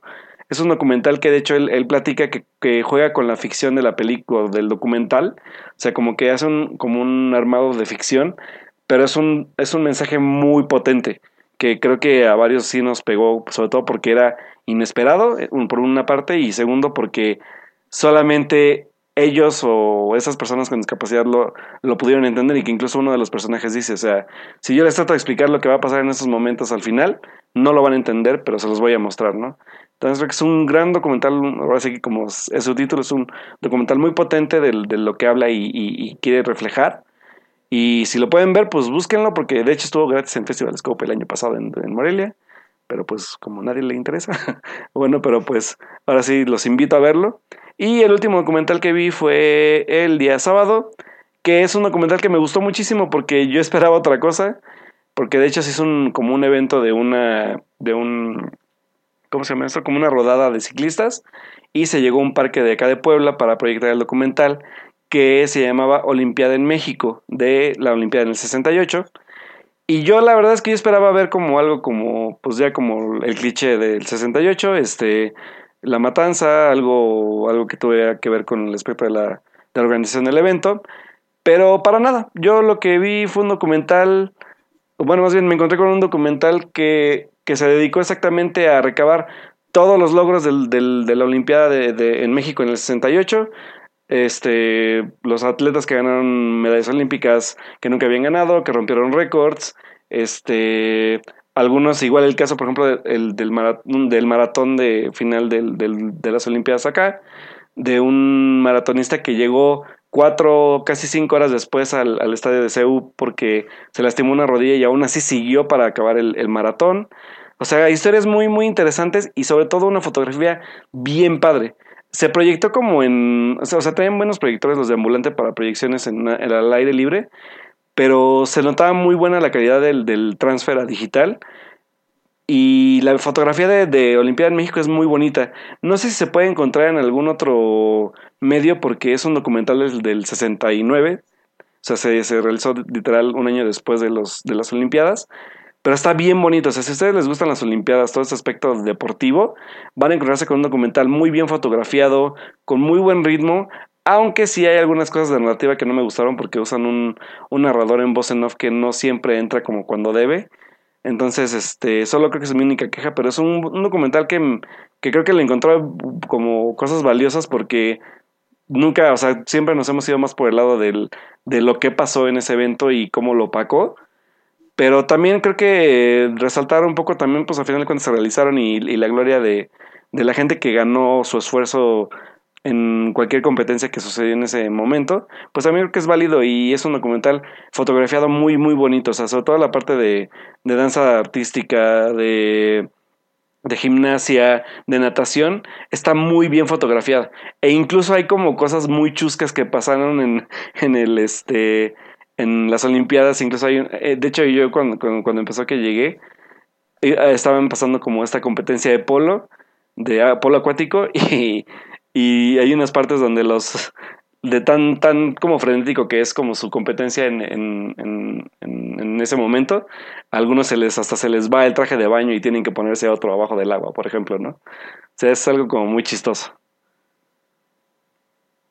Oh, muy bien. Pues muy, creo que, sí, bueno, fue o sea, fructífera tu visita. Sí, la verdad es que sí. Y, y, neta, sí pueden. O sea, si en sus ciudades está pasando, la verdad es que yo, yo las funciones que he visto han sido totalmente gratuitas, aparte de que en Cinépolis están proyectando con, con cinebonos. Pero creo que hay muchas opciones para verlos y si no tienen dinero, pues acá por lo menos hay un buen de lugares donde están proyectando los documentales y que son de entrada gratuita. Obviamente nada más llegan un poco antes porque yo planeaba ir hoy a una película que se llama Rush Hour, pero llegué y ya no había lugar. Entonces, este, pues, solo váyanse ah, con tiempo. Shower. Sí, esa ya la vi. Ah, yo la quería ver, sí está, se ve interesante. ¿La de Jackie Chan? no, fíjate, ¿sabes por qué la quería ver? Porque, porque son tres historias, ¿no? Sí, son de tres países diferentes sobre cómo es el trayecto en, eh, pues de tres, de tres familias, eh, de su trayecto al trabajo, o su trayecto y el a su tráfico casa. y todo el rollo, ¿no? Exactamente, y sí. una de esas historias se enfoca aquí en la Ciudad de México. ¿Te sentiste sí. identificada entonces? Efectivamente, me sentí muy identificada. es que sí, sí, vi, vi, no lo vi completo, pero sí vi varias partes porque nosotros hicimos el DCP, entonces uh. tuve chance de ver varias partes. Se, ve, se veía interesante. Uh -huh. Pues bueno, a ver si la puedo cachar todavía acá. Y para sí, o sea, yo la sí. verdad es que... Ajá, sí, sí, sí. No, y yo iba a decir que justo cuando también, para los que están aquí en la Ciudad de México, eh, también efectivamente hay funciones gratuitas y también pueden ir en Cinebono ahí en Cinépolis. Perfecto. Sí, o sea, nada más es igual es lo, que mismo, lo mismo que dijo Edith, invitarlos a que se lancen a ver también un poco de, de este, ahora sí que entre comillas, género cinematográfico, porque pues a final de cuentas son historias Y este, y también es padre porque puedes, eh, puedes sentirte un poco más identificado con lo que estás viendo porque pues sabes que, que está pasando, ¿no? Entonces creo que el documental está un poco infravalorado y creo que este tipo de eventos lo hacen como tener la importancia que debe tener, ¿no? Entonces, vayan, chequen lo que hay, lean la sinopsis, hay mucho, mucho, mucho, este, muchas opciones que ver, muchos documentales de muchos países y sobre todo pues mexicanos que son los que creo que también hay que apoyar y pues láncese a ambulantear amigos. Sí, y como dice Alberto Morán y como dijo Alberto, este sí se llenan las salas, entonces tienen que ir con un poco de anticipación. Yo recuerdo cuando iba podía comprar como para todo el día, entonces o para el día que seguía, entonces pues nada, es cuestión de que se pongan listos y compren antes las cosas y ya. Exacto. O de que si van a las gratuitas, lleguen antes. Exacto. Eh, pues ya nada, para cerrar esta sección y yo creo que ya nos vamos con los momentos de la semana o ¿hay noticias? ¿Tenemos noticias? Eh, la noticia del elenco, ya dijimos la del elenco de Capitán Marvel. Ya, la del ah. programa pasado. Ok. Bueno, eh, pues ya. nada más para cerrar esta sección de cine. bueno, sí, ya. Les quiero recordar que este jueves se estrena la cuarta compañía, chicos. ¡Uh! Este, ¿saben que es una peli que yo les he estado eh, tratando de vender? Porque tratando esta palabra. Em, hoy fue la función de prensa. El miércoles va a ser la función para los que participamos. Y el jueves ya es el estreno en cines. Eh, hay unos rumores de que se va a estrenar en Netflix. Esto sí es cierto, pero solo aplica para eh, para Latinoamérica, no para México. México va a llegar después. Entonces, vayan a ver las cines. Eh, si no les he dado la sinopsis, es acerca de un chico eh, que meten a la cárcel por robo de auto. Y en esta cárcel, básicamente, que es el penal de Santa Marta, él va a crecer, eh, va a crecer como persona, va a crecer como Así que, como se diría, de, niño a hombre. Pero el problema aquí es que es una cárcel, es México.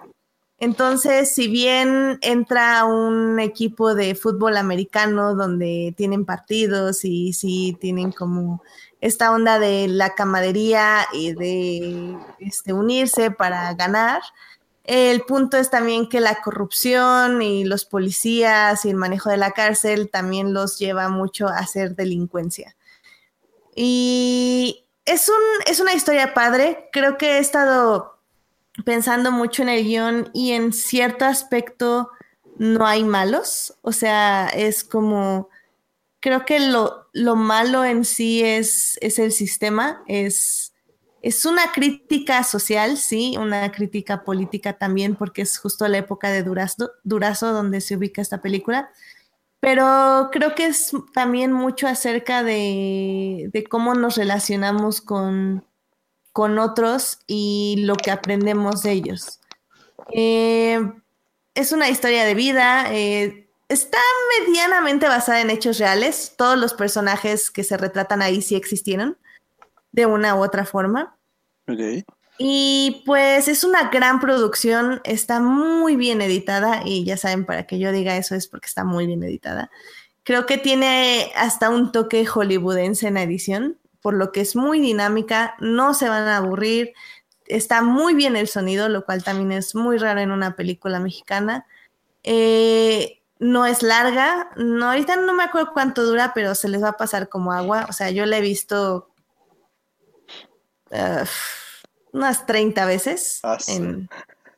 En, un rango de cuatro años, tres, 30, 40 veces más o menos, yo creo. Y la verdad es que nunca me aburre, nunca me ha aburrido, nunca he deseado que avance más rápido. Em, vale mucho la pena que la vean en cine. Vayan, véanla, les va a gustar. Lleven a su familia por una segunda vez, lleven a sus amigos por una tercera vez. Eh, recuerden que el primer fin de semana es muy importante para las películas mexicanas. Eh, y más que nada les va a gustar, o sea, se los prometo. Se, van a pasar un buen rato. y la van a disfrutar. Pregunta, estaba viendo que Les hay, una- páginas dinero. que están Ah, tuiteando que va a haber funciones gratuitas de la cuarta compañía. Sí, en algunas tengo entendido que va a haber funciones gratuitas en universidades, cosas así. Ah. Pero la verdad no, no tengo así como la información a mano de dónde y a qué hora. Pero sí para universidades o para estudiantes va a haber funciones gratuitas. Oh, interesante, qué bien. Muy bien, me late. Sí, en diferentes también estados de, de la República, como usted dice. Va, que va. Entonces vayan a ver La Cuarta Compañía, dirigida por Amil Galván y Vanessa Arriola. De hecho, está escrita por Vanessa Arriola también y editada por ella. Entonces, ¡yay!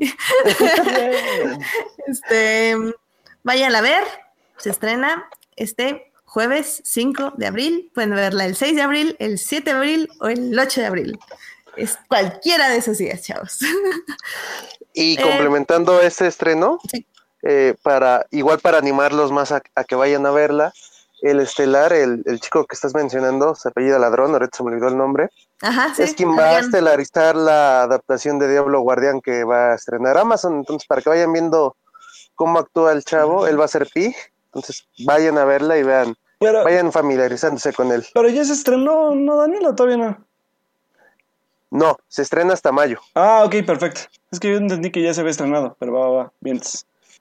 No, y digo, esta actuación de Adrián fue hace 10 años, o sea, ustedes, ustedes sí pueden. o sea, sí, o sea, sí, sí va a mejorar mucho. Y la verdad es que es un muy buen actor, o sea, si hace 10 años era un muy buen actor, yo creo que ahorita debe ser aún mejor. Eh, la verdad es que también tiene un muy buen elenco de actores. Yo soy malísima con actores mexicanos, lo siento mucho, pero me dicen que, que se conocen a muchos de ellos. Por ejemplo, les voy a mencionar a... Están Donny García, Hernán Mendoza, Gavino Rodríguez, Darío Tepié, Manuel. Ojeda, este, Juan Carlos Flores, Horacio García Rojas. Eh, hay varios, este, y pues sí, o sea, vayan a ver. Realmente se los super mega recomiendo. Fun, fun fact. Darío. Te- fun fact, Darío Tepié es la voz de Edna Moda en Los Increíbles en doblaje, así que fun fact. poco? Sí, don- fun fact. Oh, Así es. no sabía eso, qué padre. Sí. Pero lamentablemente creo que ya falleció, ¿no? Sí tengo entendido. ¿No?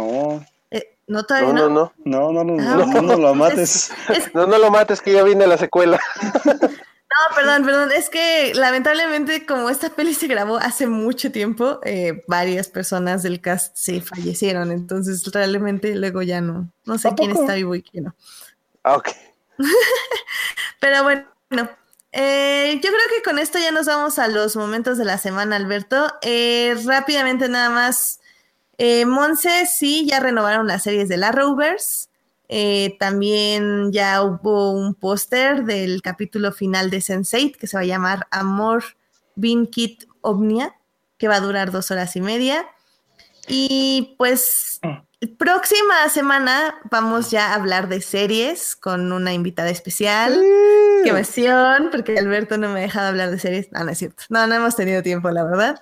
Entonces ya la próxima semana me desquito, no se preocupen. Y les actualizo el Arrowverse. No Bueno, hay, hay, hay para los que son fans de las series de Netflix, así igual hoy este se anunció a aquellos fans de Club de Cuervos que espero que no haya en el chat porque a mí no me gusta, pero si les gusta, van a hacer como un spin-off de Club de Cuervos con este personaje que es este mm, ay, ¿por qué se me van los nombres? Soy malísimo para los nombres. Pero bueno, es este personaje que se llama Hu- Hugo Sánchez que se va a llamar La balada de Hugo Sánchez y van a hacer unos capítulos sobre él, entonces si les gusta, pues igual pueden aventársela. Pues bueno, pues vámonos a los momentos de la semana. Vámonos.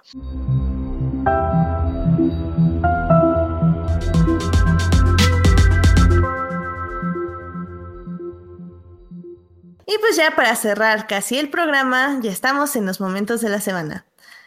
Daniel, no sé si tengas algún momento de la semana que nos quieras compartir o prefieres que vayamos nosotros primero. No, sí, sí tengo uno. Excelente, vas. Ah, Eh, Axel, no, bueno, se me olvidó ahorita el nombre del creador, pero el creador de Gravity Falls eh, anunció que en sí. julio sale el box set de la serie completa. lo cual es... Eh, suena como muy común, pero Disney casi nunca saca sus temporadas de, de las series, y menos en box set. Entonces vale mucho la pena. Lamentablemente estaba viendo las especificaciones y no va a incluir el doblaje, lo cual sí es un poco triste porque soy muy fan de ese Ah. doblaje. Pero es una serie que vale mucho la pena. Si no la han visto, échenle un ojito en Netflix, ahí la encuentran completa. Y, y ese fue mi momento de la semana. Uh, Yo soy fan de Pato, porque Em, yo soy ¿Tú, Pato. Alberto, qué? ¿Evento de la semana? Yo soy Pato. Digo, ¿qué? ¿Qué? Es que, es que no, la- no has visto Gravity Falls, Edith. Ah, no. ¿No, no, no, no, no- no conoces a Pato, al puerquito? Mm, No. Ay, O sea, sí lo ubico, pero ah, es que no sé, me ha dado flojera ver la serie. Ay, es muy buena. Yo, yo, yo también no la acabo de ver, pero es muy Sí, buena. Es muy buena. Yo sé que todos la recomiendan, pero tengo más ganas de ver Steven the Universe, ¿se llama? Steven Universe. Que por cierto Ah, ya la quitaron de Netflix. Sí, ya sé, ya ni me digas, me da más flojera ver todo eso. Pero bueno, a ver qué pasa. Pues muy bien, muy bien, Edith. Y bueno, pues voy yo, o vas tú. Sí, vas, vas tú. Bueno, mi momento de la semana tiene que ver un poco con lo que estábamos hablando de la película, que nos la pasamos hablando como tres horas ahorita. Oh, sí. Pero fíjate que en Cinépolis de Plaza Universidad, para hacer como una activación, en, como, como para promocionar la película de Ready Player One, pusieron una activación en, en la plaza donde les ponían lentes de realidad virtual a las personas que iban a verla. Pero aparte hicieron algo muy, muy, muy bonito y muy interesante, que fue poner un holograma de Steven Spielberg presentándoles la película en sala IMAX. Entonces, creo que fue, es como un gran guiño para aquellos fans de Spielberg, que ya ahorita hablamos de él, y pues que tengas como esta parte como de un holograma de Spielberg presentándote la película en tu sala, pues la verdad es que es muy, es un nerdgasm casi casi. Ahí le- les paso el video ya en la página para que lo puedan ver. Este, pero igual yo creo que ya lo vieron porque como es parte de la campaña de Cinépolis, pero a mí me gustó bastante porque, bueno, yo que soy mercadólogo un poco, sí me, me gustan ese tipo como de, de cosas que invitan como a la gente de alguna u otra forma diferente, que no sean carteles o que no sean trailers, a, a- a animarse a ver la película, ¿no? Entonces creo que está, está muy, muy padre. Nice. Este, sí, yo no me enteré de eso, mira. Sí, está bien padre. Ahorita, igual ya, ya que te lo pasé lo ves. Está muy, muy chido. Muy bien. Eh, yo tengo un momento de la semana que la verdad es que estaba esperando hace meses, porque eh, hay una artista, diseñadora que hace cómics, que se llama Alejandra Gámez. Ella está en Twitter como The Mountain With, em, que realmente tiene una serie de cómics que se llaman The Mountain Without, With Teeth, perdón, The Mountain With Teeth. Eh, la pueden de hecho ver en su página de internet, tiene ahí varios cómics, pueden seguirla en Facebook. Y la verdad es que los recomiendo mucho porque eh, son como... Son como unos cómics que juntan como un poco la fantasía con la depresión, como con esta idea como hasta un poco como no, no de esperanza, pero como que en, en este como humor negro y cinismo tiene como algo que te dice que no te deprime, sino que te anima, aunque lo que veas sea deprimente, pero extrañamente utiliza mucho la fantasía, utiliza colores muy bonitos, em, hace dibujos muy bonitos. De hecho, creo que yo, yo la conocí por Destripando, si no mal recuerdo, este Daniel, ustedes la invitaron alguna vez, ¿no? Al podcast.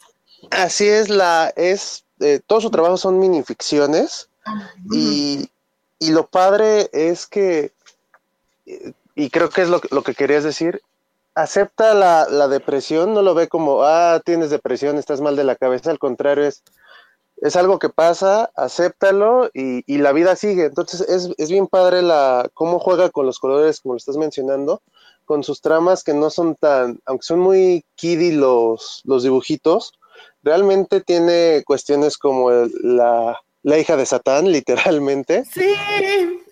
¿Qué- qué es una? Lucila, algo Lucy. así. Lucy, ¿no? Ajá. Ay, sí.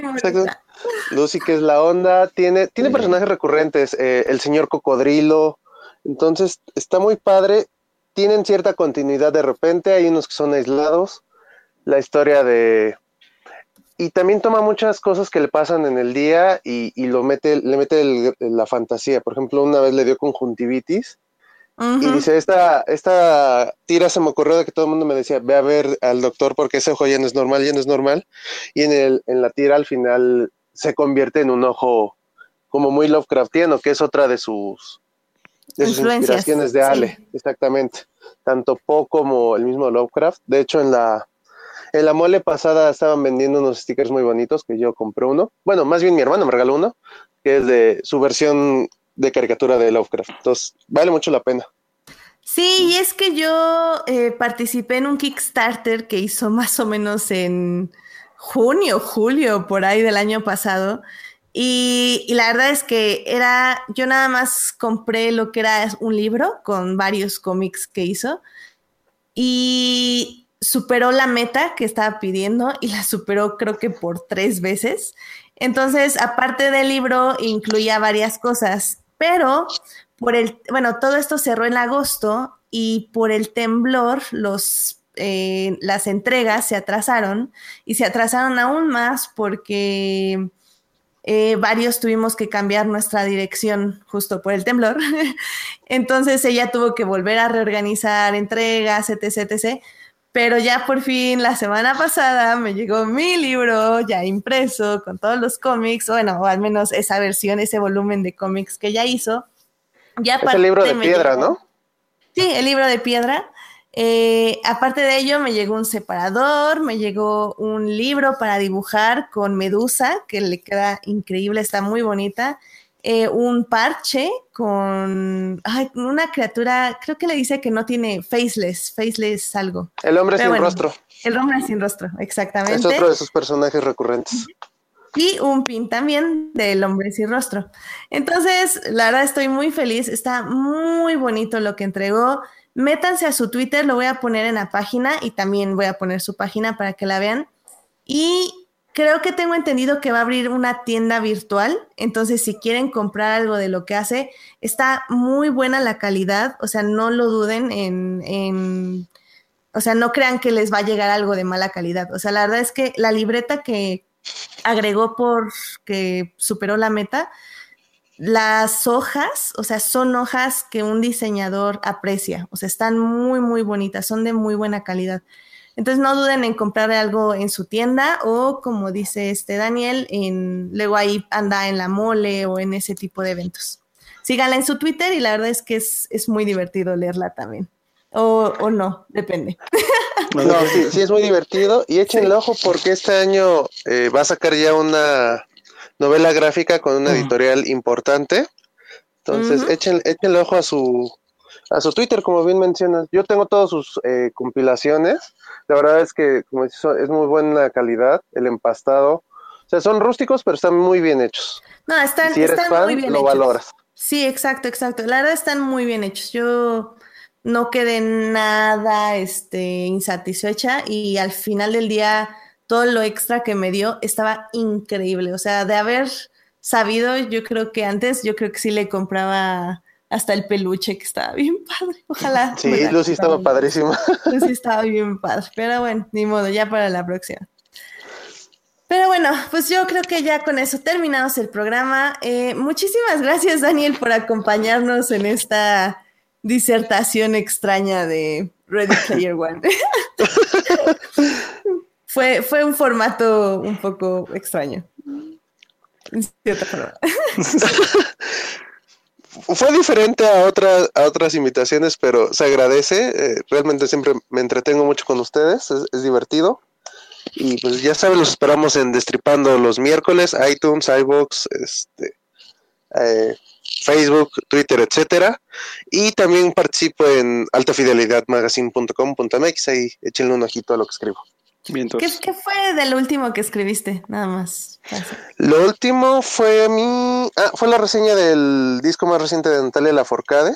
Ah, ok, sí, sí, sí. Y ya próximamente van a salir otras cosas, pero por trabajo no, no había podido escribir tanto. Ay, te entiendo, te entiendo. Oh, sí, oh, sí. Este, Alberto, ¿dónde te podemos encontrar, leer, escribir? Pues a mí chicos recuerden que me pueden encontrar en Twitter como Alberto Molina con doble O Y pues igual mis reseñas de síntesis ahora ya nacional. También las pueden encontrar pues ya en mi Twitter. Y este, bueno, nada más como para dato adicional, el día de mañana ya este es que nos movieron también las funciones, pero mañana voy a poder ver esta, esta película que se llama un, un, lugar en silencio, que es con, con Emily Blunt y está dirigida por este chavo que se llama... Ay, tu esposo, ¿no? ¿Mandé? Este Krasinski. Ajá, John Krasinski. Y que es su primera Ajá. película, de hecho, es su, es su ópera prima. Entonces, pues ya ahí en Twitter mañana les doy como mis primeras impresiones y pues esperemos hablar de ella la otra semana que se estrena este jueves. Y pues, pues ahí vayan a ver y pues ya para poder crear como la conversación sobre la película y pues aparte de la cuarta compañía también ya tienen otra cosa que ver. Efectivamente, pero vean la cuarta compañía. Claro, antes. sí, primero antes, sí, sí, Por eso favor. sí. Eh, a mí me pueden encontrar en HT Idea. Eh, ahí voy a publicar, se los juro por el amor de Dios, este, una reseña de la cuarta compañía y probablemente sea nada más eso.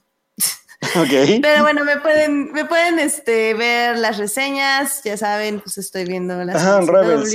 Rebels, sí, ¿ok? ¿Digo ni qué? ¿Que nos debe qué?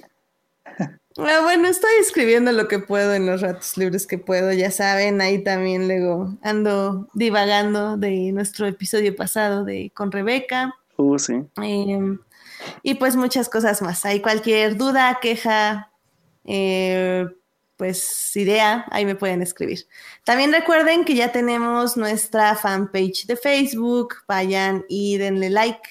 Lo voy a poner el link en nuestra página para que ahí puedan acceder y pues tengan rápidamente todo lo que son los programas en vivo y diferidos. Muchas gracias por acompañarnos en esta transmisión a Monse, a Edgar Pérez, a Edson Robles, también estuvo por ahí Julián García y también claramente Alberto Morán. Eh, sí, creo que no me faltó nadie más. Muchas gracias por estar hablando en el chat. Sé que ahí tienen su propia fi- fiesta y los apreciamos mucho. Los estamos leyendo, aunque tratamos de contestarles, pero pues es que hablan mucho, chicos. Tenemos que estar en todo aquí. También muchas gracias a quienes nos oyen diferido durante la semana en Hearties y en iTunes. Recuerden que este programa estará disponible a a- ahí a partir del miércoles en la noche. Muchos saludos a Joyce, a Marcela, a Juan y a todos los que nos escuchan diferido.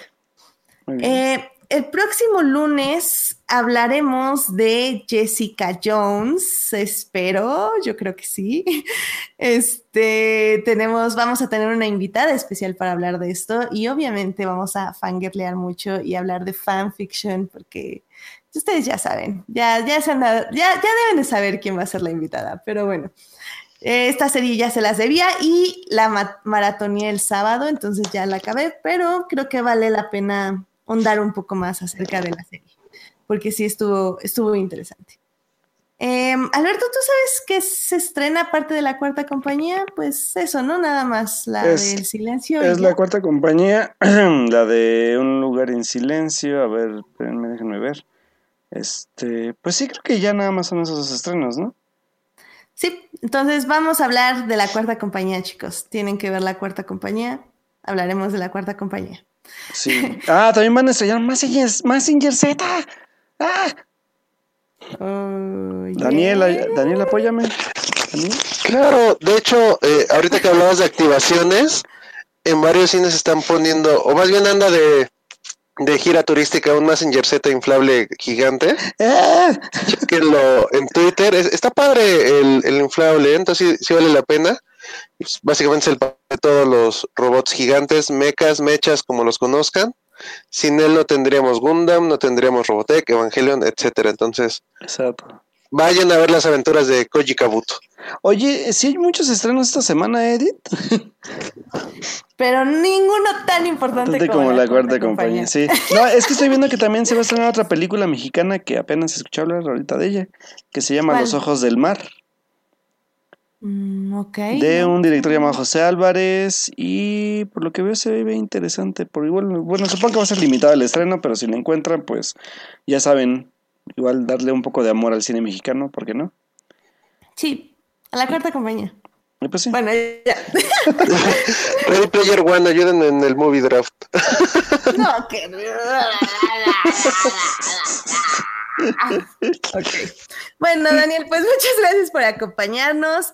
De una vez queremos invitarte para el fin de mes, porque tú sabes, hay un evento muy importante este Oh, mes de abril sí. y va a cerrar con broche de oro. Entonces, el Día del Niño, te necesitamos aquí para comentar ese estreno de, tú sabes de cuál hablamos. De ya sabes, Ay, de- de ya sabes quién. Ya sabes quién. Ya sabes quién. ¡No! Nos van a banear, Alberto. Sí, ¿verdad? mejor ya me callo. Eh, sí, no. Eh, gracias, Edson. Es que él nos dice que eh, Love Simon llega, pero es hasta la siguiente semana. Y sí, la verdad, mm, te- tengo mucha curiosidad de ver esa película. Pero bueno, Sí, yo también. de eso ya hablaremos hasta la que sigue. Va que va. Bueno, pues gracias por escucharnos y que tengan una muy linda semana. Adiós, chicos. Buenas noches. Gracias por escucharnos.